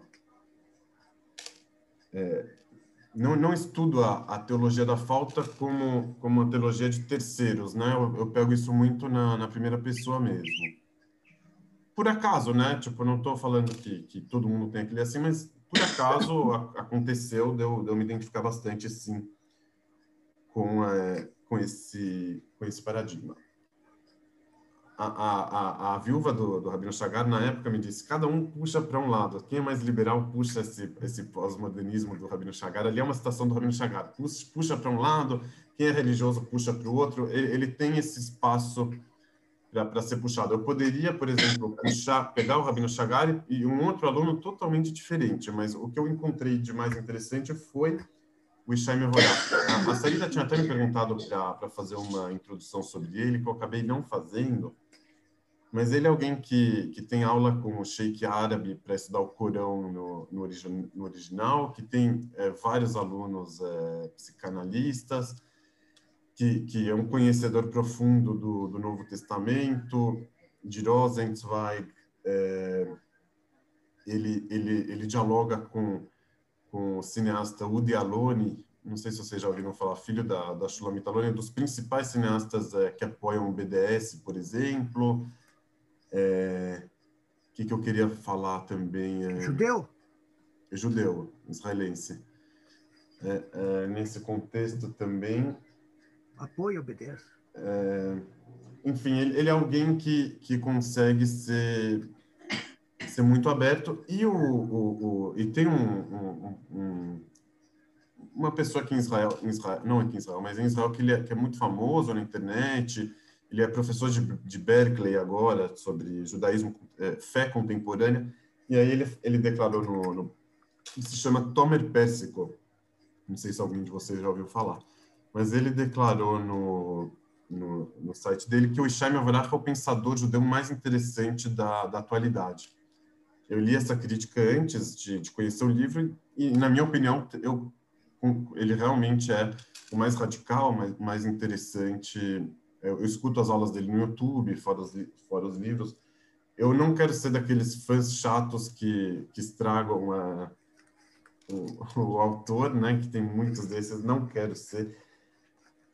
É, não sei se eu vou conseguir, mas eu não quero ser esse fã chato, mas eu realmente acho que ele é o mais interessante, o mais é, radical que, que tem aí é, na praça, pelo menos para mim, é, é, é, foi de suma importância.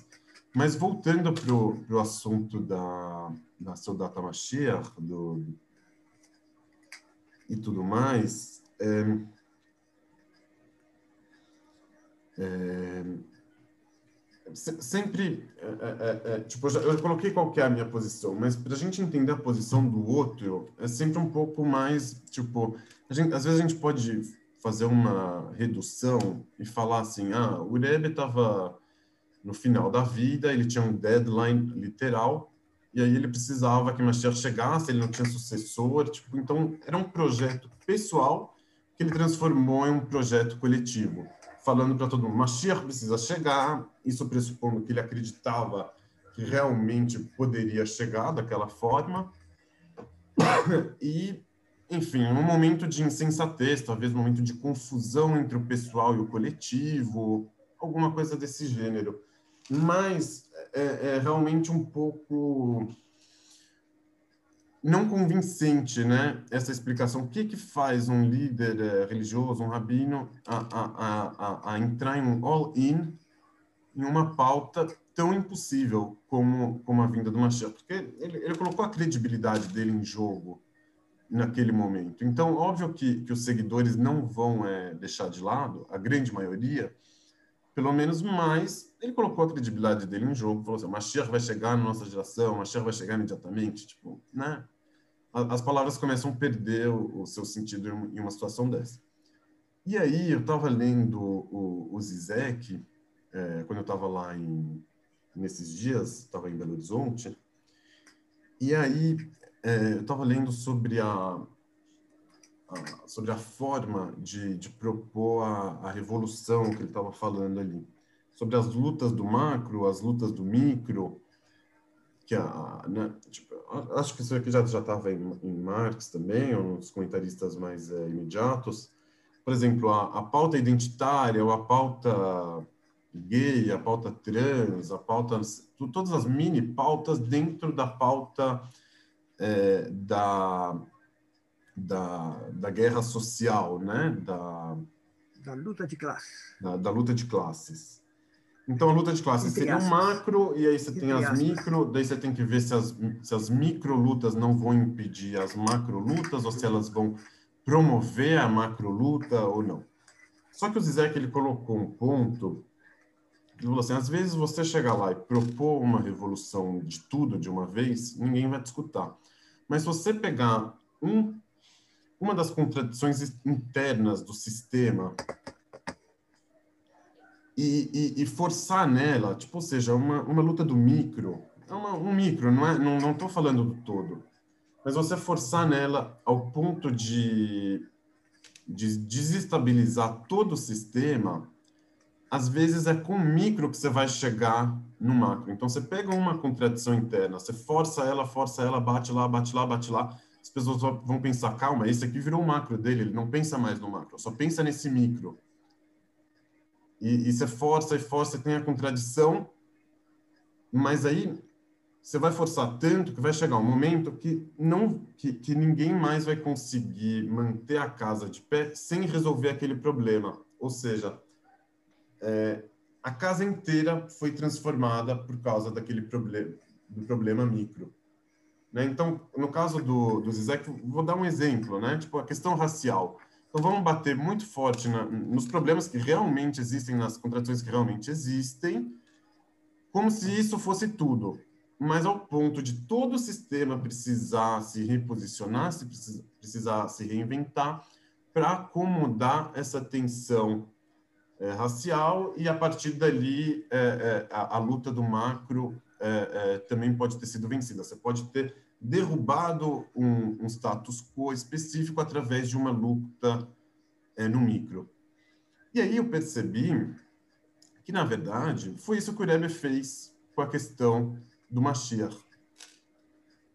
O Mashiach era uma contradição é, interna é, do judaísmo, tem a ver com o que a gente falou hoje, depois do Estado de Israel. Você tem o Estado de Israel, ou seja, a concretização da vinda do Mashiach, que sempre foi esperada, mas não teve a ressurreição dos mortos, não teve, não teve todo, todos os acompanhamentos. Né? Você ganhou o prato principal, mas não ganhou as, os acompanhamentos, nesse caso. Tem gente doente, tem atentado, tem guerra, e, e, tem reza pedindo a vinda do Mashiach, que são rezas que não foram abolidas né, em nenhum rito. Então, o Rebbe pegou e falou, calma aí, tem uma reza aqui pedindo a vinda do Mashiach, você está mentindo? Eu falo, não, não estou mentindo. Você precisa do Mashiach, precisa. Então, o que, que você está parado? Vai lá trazer o Mashiach. Então, ele bateu nessa tecla, bateu, bateu, bateu, bateu.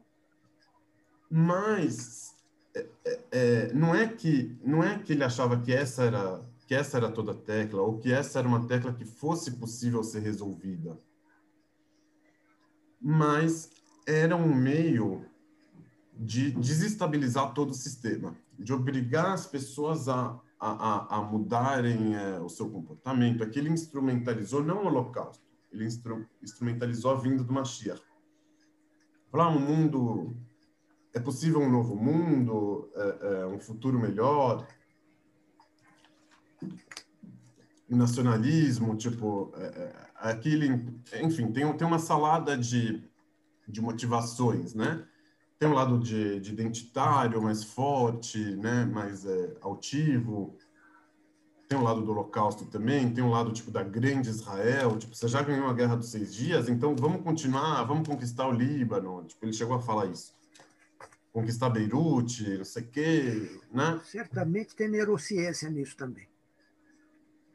Tem também e, e, tem também aquele fator que a gente que a gente tratou uma vez aqui do, do do, do Fukuyama, do fim da história, o final da, o final da União Soviética, o capitalismo prevalecendo. Então, é, é, é, tudo isso, tudo isso é, é, concorreu nesse mesmo é, nesse mesmo foco da, da vinda do Mashiach. Mas o, o, o objetivo mesmo era fazer uma revolução dentro do, do judaísmo, que as coisas não continuassem igual, dar uma chacoalhada, por exemplo, no mundo judaico.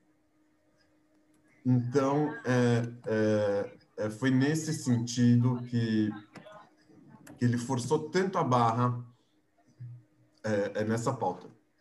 Ao meu ver, por mais é, revolucionário que, que isso possa ser, eu, ele acabava sendo muito revolucionário dentro da, da ordem posta no judaísmo mundial, tipo, né? No, no, né? no judaísmo do jeito que ele estava, ah, tantos por cento ortodoxos, tantos por cento não, e era, e era, nesse jogo que ele queria que ele queria mexer. Agora, a pauta da vinda do Mashiach em si, do jeito que ele colocou, não é uma pauta revolucionária, tipo, no, se, se você olhar para outros lados. Igual a gente tinha comentado aqui naquela naquela, naquela aula sobre Fukuyama versus é, Derrida, que o, que, que, a, que o fim da história ele, ele, ele, ele tem como premissa um conformismo com a situação. Está tudo ótimo. Já chegamos aqui no final, não tem mais para onde evoluir. É o capitalismo liberal, democracia, e assim que o mundo vai melhorar, os muçulmanos mais cedo ou mais tarde vão entrar nesse mesmo jogo, prosperidade, saúde, etc. Então tá tudo, tudo ótimo, é só, só fazer mais do mesmo que a gente chega lá. Que a gente já chegou lá, na verdade, né? Então, quando que você vem e fala de vinda do Mashiach, não, agora só estamos precisando receber o Mashiach. Você fala, não, não tem mais nada para ser mudado. Tipo, no, no, amplo tá tudo ótimo, só que ele fala assim, ó, só falta receber o Mashiach. Então, coloca um tefilim.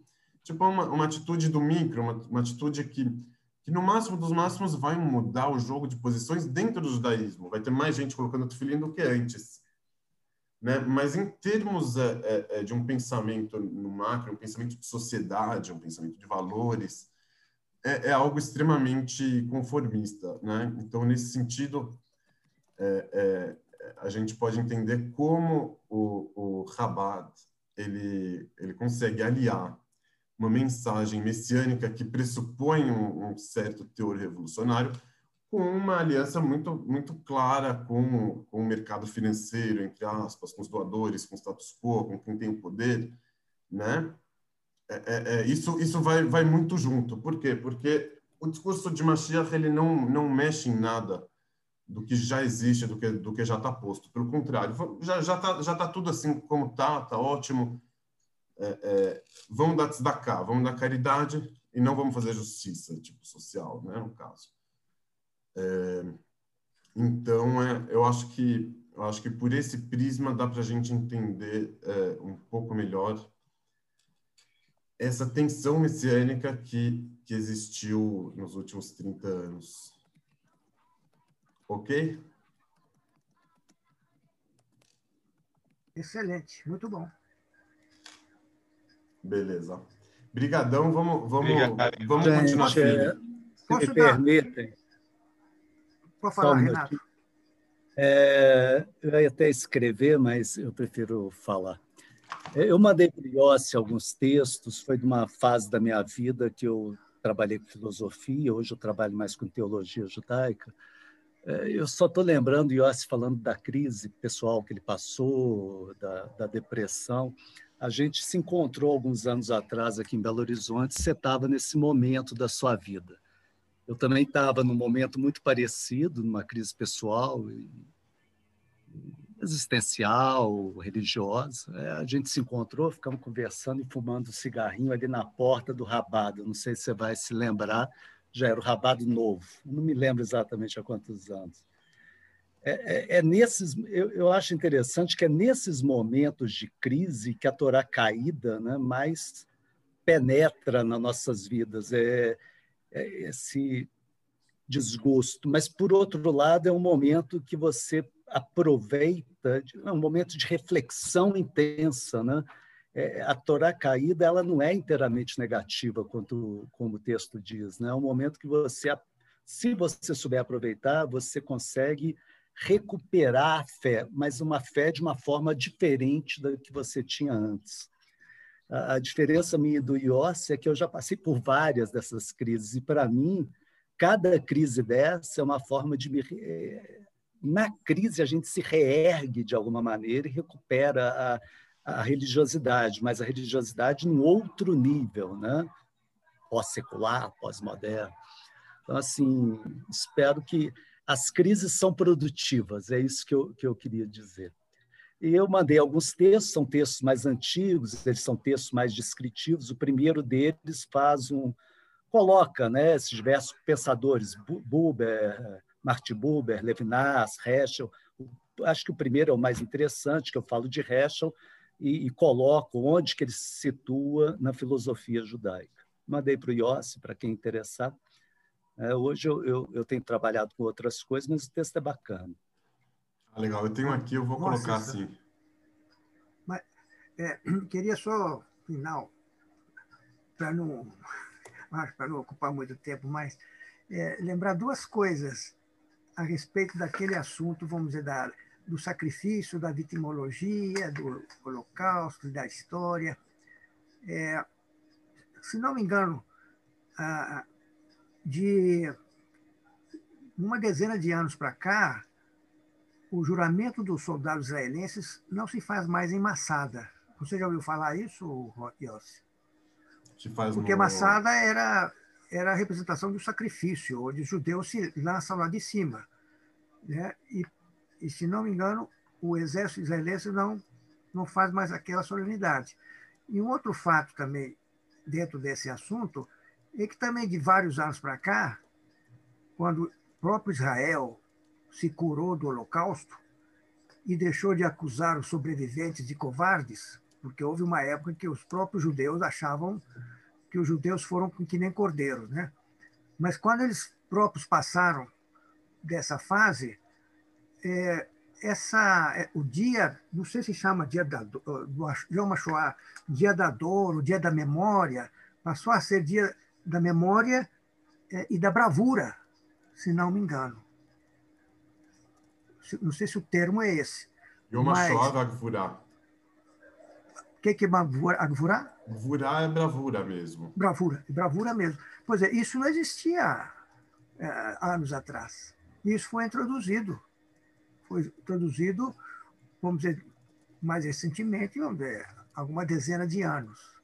Quer dizer, é, se, se, curou, ou tentou se, se curar, né? daquele trauma que existia, né? Che concluindo, chegando que, que ali houve bravura, houve bravos. E dentro dessa, dessa questão, é um, um, um caso interessante, meu particular, que quando meus, meus netos foram fazer a, a marcha da vida, primeiro foi meu, meu neto, depois minha neta, mas quando meu neto foi para lá, para Auschwitz, ele me perguntou que tinha um, um tinha, tinha um, um, esquema lá de levar alguma coisa para Auschwitz. E ele me perguntou: o que, que você quer que eu leve, nono? E eu escrevi para ele: você vai entregar isso. Que os Menachê, os Gatenho, que são do lado do meu pai, os Leá e os Naar, que são do lado da, da minha mãe, vivem. Quer dizer, na, na, na, no sentimento de que sobrevivemos. Apesar do que vocês quiseram fazer conosco, nós vivemos. Chegou e ele fincou isso no, no chão de, de, de Auschwitz. É isso. O, o, o, o, Leon, você sabe que, que, que hoje em dia, de acordo com a. Não é só hoje em dia também, né? Com a questão de lugar de fala, a gente, ninguém aqui teria muito que falar diante de você, né? Sobre, sobre esses assuntos, né? É, inclusive, eu tenho que colocar, tenho que subir a aula que o Leon deu aqui para quem não conseguiu escutar no, no dia. Não, Mas é, só como um contraponto, eu vi eu vi alguém é, escrevendo tipo e, e, me fez sentido que, que esse jeito de colocar assim o dia do Holocausto e da, e da bravura parece uma tentativa de, de, de ressignificar é, de, um, de uma forma um pouco arbitrária o que, que aconteceu, tipo, acho que teve muito mais holocausto do que bravura, tipo, e, e os próprios, assim, em outras palavras, os israelenses do, do, do nas primeiras, na, na, primeira geração recebiam muito mal sobreviventes, né, do holocausto. Os holocaustos, os sobreviventes do holocausto tinham vergonha de terem passado pelo Holocausto. Tipo, é um, é um absurdo isso, mas é o que, que acontecia em Israel. Eles chegavam em Israel, as pessoas olhavam para eles, ah, vocês são aqueles que não fizeram nada e foram levados é, é, como rebanho. Então tinha tinha bastante dessa dessa vergonha. E aí a, a, a, colocação desse nome, eu não, não sei exatamente quando que ela foi, se ela foi recente. Você falou que foi recente, eu, eu, eu desde que eu me lembre, não, foi por causa do levantamento, levantamento de Varsóvia, não? Que houve o caso de Varsóvia? É, eu, acho que ele, eu acho que comemora realmente o, o, a, o a, levante de Varsóvia. com o gueto de Varsóvia. É. Não, o Ashoa, é, mas é do dia do Ashoa. Mas eu acho que não foi. Eu acho que desde sempre ele foi chamado assim, se eu não estou enganado, não, uma coisa que a gente não, pode ver. Bravura. É, pode ser. É, olha aqui, ó. Em 1951 se chamava assim: Dia do Holocausto e da Revolta dos Guetos. E foi em volta 1953 que ele foi fixado, mas aí já há muito tempo mesmo, em 53 que ele foi fixado como como a lei da a lei da lembrança do Holocausto e da e da bravura. É, Yad Vashem ainda se chamava. Enfim, é, então, se for tendo sido assim tão é, tão antigamente, tão tão, é, tão no começo do, do Estado de Israel, nessa época que existem vários relatos de que eles não recebiam bem os sobreviventes que ainda estavam migrando para Israel, é, é, é, de certa forma um jeito que, que parece que eles encontraram de, de diminuir o preconceito pela é, é, é, não, não entre as pessoas, mas com a caneta. Vamos chamar o dia do Holocausto como dia do Holocausto e da bravura, como se fosse que se não tivesse bravura, aquilo ali fosse motivo para ser desdenhado alguma coisa assim, né? Para não ser valorizado, tipo, era, era uma certa é, obtusidade que, que tinha ali é, é, nos israelenses, né? Que, de não entender o tamanho do holocausto, de não entender o que, que foi aquilo, a, a, a, a condição que os judeus tinham de, de não conseguir fazer nada, de não, de, não, de não poder reagir, etc, etc. A próxima Hannah Arendt caiu nessa. A própria Hannah Arendt colocou no seu livro, na, na, na é, Julgamento de Eichmann, colocou aquilo, colocou de que os, os capos judeus, os chefes das comunidades colaboraram com os judeus, né? E que Eichmann era uma pessoa muito boa, mas a, a, a, a Hannah Arendt divulgou isso, que foi a, o terrível, o pior que fez, vamos dizer, o judaísmo, apesar de ela ter muitas outras coisas boas, né? É, é enfim, então, então assim, é, o é, que, eu estava tentando colocar? Que às vezes o que às vezes o, o, o, o, o Yom HaShoah sozinho, mesmo sem a mesmo sem a bravura, tipo, ele, ele já, a gente não precisa dessa bravura, tipo, não, precisa, não, não é obrigatório ter, ter essa essa bravura. Eu acho que a gente mais sobreviveu do que foi bravo. Né? Tipo, se, é, talvez eu esteja A sobrevivência errado, já foi uma bravura? A, a sobrevivência, sobrevivência, foi uma bravura, mas foi uma sobrevivência acima de tudo. É... Deixa eu contribuir com uma coisa bem recente. Uma das melhores amigas tá, tirou uma mama há uns é, quatro anos atrás e voltou, tem que fazer quimioterapia e tal. E, obviamente, ela está muito mal e ela me contando que as pessoas não deixam ela chorar, né? As pessoas esperam, não, você é forte, você é forte, você vai passar por isso. Daí, você falando isso, me lembrou, assim, é, ela falou, meu, eu só quero sobreviver, eu não preciso ser forte. É, é isso aí. É, é, a, a, a, a é, eu, eu acho que a teologia da falta ela vem justamente nesse nesse lugar em que em que a gente é, parece que, que, é proibido de, de assumir fraquezas, né? A gente não pode ter fraquezas, a gente não pode ter desejos não consumados, e a nossa teologia também tem que ser mais forte do que a dos outros, né? O nosso Deus tem que ser maior do que o dos outros, é, é, e, e, os nossos é, sobreviventes têm que ser heróis, é, necessariamente. Tipo, a gente vive um pouco nesse, nesse ambiente.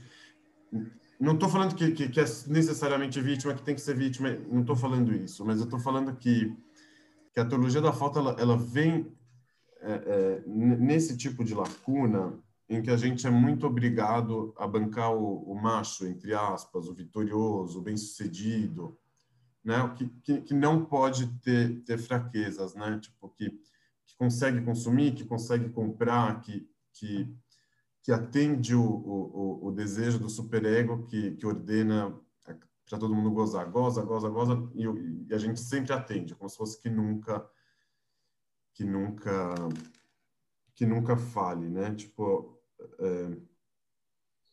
Veja, Yossi, eu tenho uma eu já tenho uma posição sobre isso, já assumida há algum tempo já. Eu, quando era mais, mais novinho, eu, eu encarava os nossos tradicionais eh, detratores com essa história. Vem cá, por que, que os judeus não reagiram? Quando a, estudei mais história, né, e olhei mais um pouquinho sobre os acontecimentos, realmente eu me senti um, um, canalha de não saber responder à altura aquilo. Agora, esse tipo de dizer se nós somos vitoriosos ou somos vitoriosos, vamos dizer que seja uma, uma questão física, uma oposição a toda força, você se opõe com uma força negativa ou positiva na mesma, na mesma proporção. Hoje, quando o sujeito me fala que não tem bravura, não é o seu caso, aqui, eu falo, não, você não conhece a história. Você leu a história russa, francesa, inglesa, que todos eles fazem questão de excluir os judeus da sua história. Os franceses excluíram os judeus da resistência até onde não podiam. Os russos nem falaram nos, nos, nos judeus. Os judeus eram 8%, eram, é, era 8%, a, não, era a oitava, a oitava nacionalidade na Rússia e eram os terceiros mais soldados mais condecorados. Teve 500 mil soldados judeus na, na, na Rússia.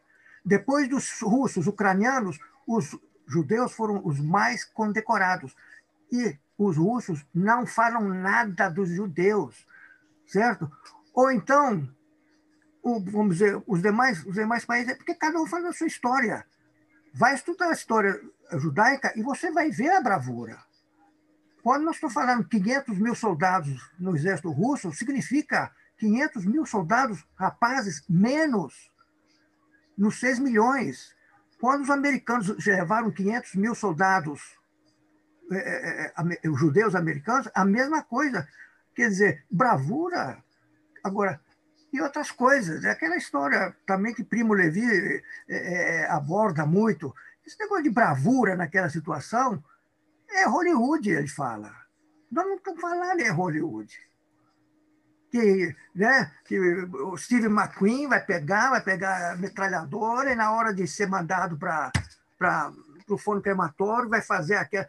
Isso é Hollywood. Ali não, não tinha jeito para essas coisas.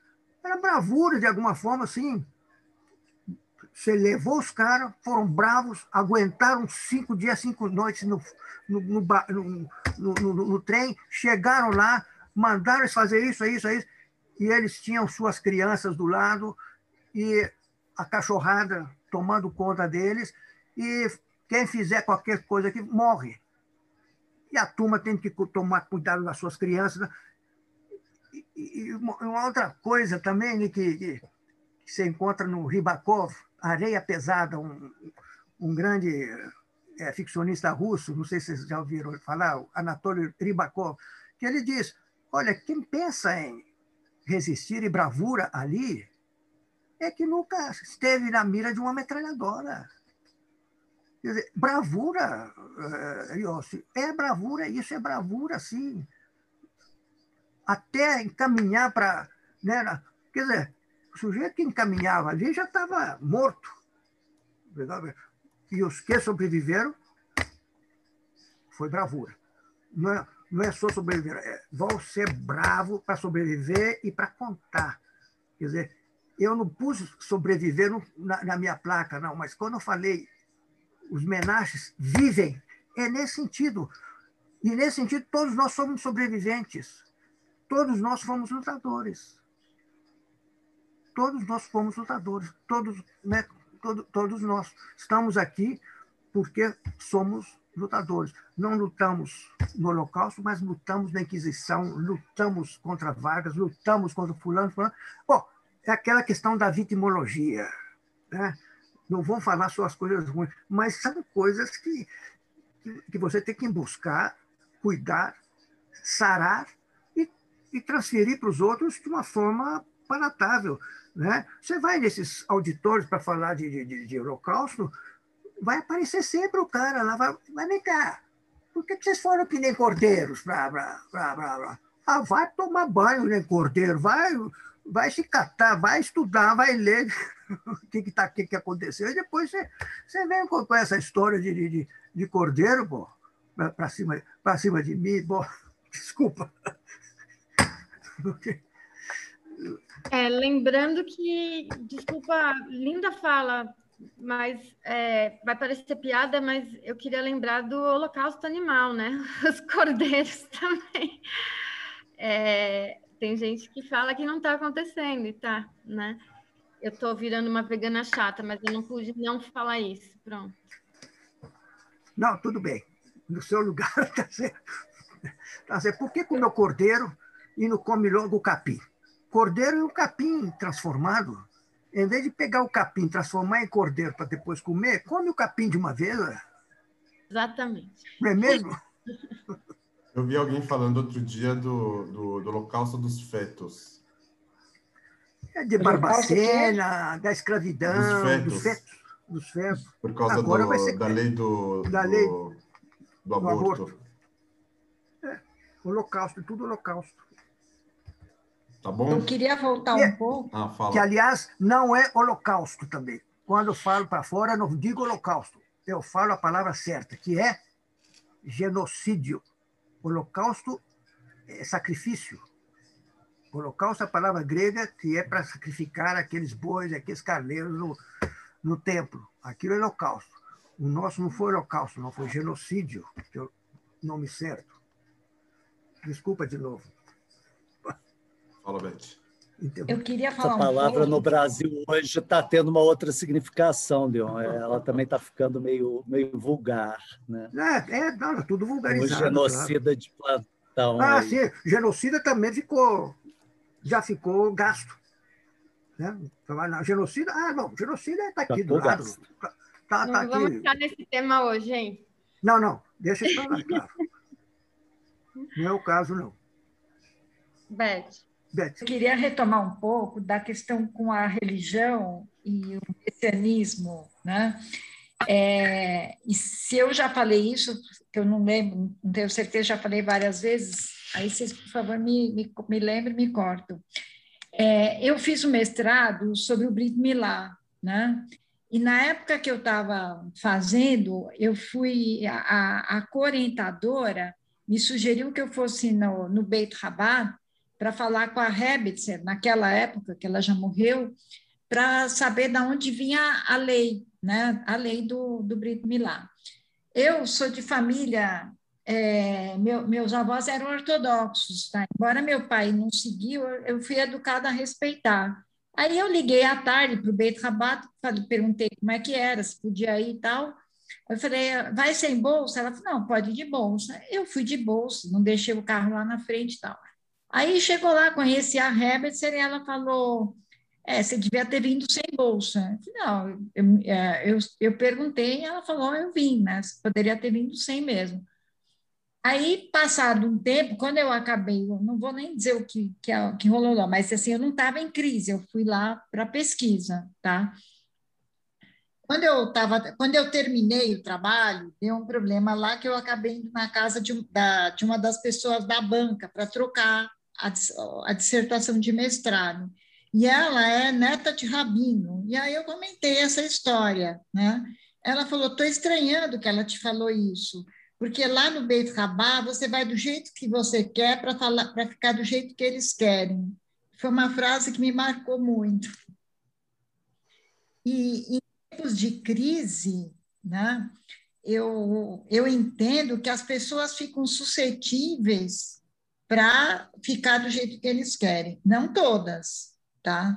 Mas tem isso. Eu acabei indo, acabei conhecendo a filha dessa Rabbit, por acaso, enfim, passei um Rocha na live. Ela manda uma série de mensagens, tem muita gente que vai, mas para mim não, quer dizer, eu só fui lá para rezar isso, né? depois disso. É, mas a Sara e a Hannah são, são mais são mais Hesed, são mais amor. A mãe delas era mais, mais Gevurah mesmo. A própria, mas, mas, o que eu digo é assim, né, o que me chamou a atenção foi a frase da, da pessoa que é, da professora que era da banca, quando ela falou assim: você vai do jeito que você quer para ficar do jeito que eles querem. É, mas tudo isso mudou muito também, não é? Preconceito, um pouco de preconceito, né, Yossi?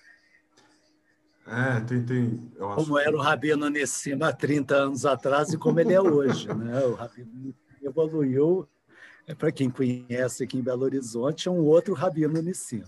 Mantém os seus princípios, mas. Pode. Nessa, você pensa bem, numa daquelas refeições do Machia, a pergunta que ele me fez, o que me colocou, foi, o que, como que você pensa uma chia? Olha, achei aquilo sensacional. Ah, é assim como eu penso? Ah, vale como eu penso? Quer dizer, colocou-me, colocou-me, vamos dizer, à vontade. Diga para você o que, que é o, o machê. Quer dizer, ela assumiu um risco ali. Evidentemente, eu falei alguma coisa do que eu pensava, mas foi algo simplesmente do tipo é, o que você falar é e não o que eu acho que, que eu acho que é. O que você falar é isso mesmo. Eu falei, Machia para mim é justiça na terra, tá, tá. Eu falei, ó, as coisas assim que acho que ele gostou. eu estava nesse dia. Você estava nesse dia? Eu... Não foi assim a colocação? Cada Sim, um falava. Você foi, você foi bem habilidoso, assim, para pisar em ovos ali. para falar o que você queria. Valeu, gente. Oi. Até a semana. Valeu, gente. Muito obrigado, Yossi. Obrigado. Prazer Renato. em conhecer a todos. Prazer. Tchau, tchau. Obrigado, gente. Até Boa noite, pessoal. Muito, boa noite, Até muito obrigado. Boa noite, gente. Boa noite. Um abraço. Boa noite.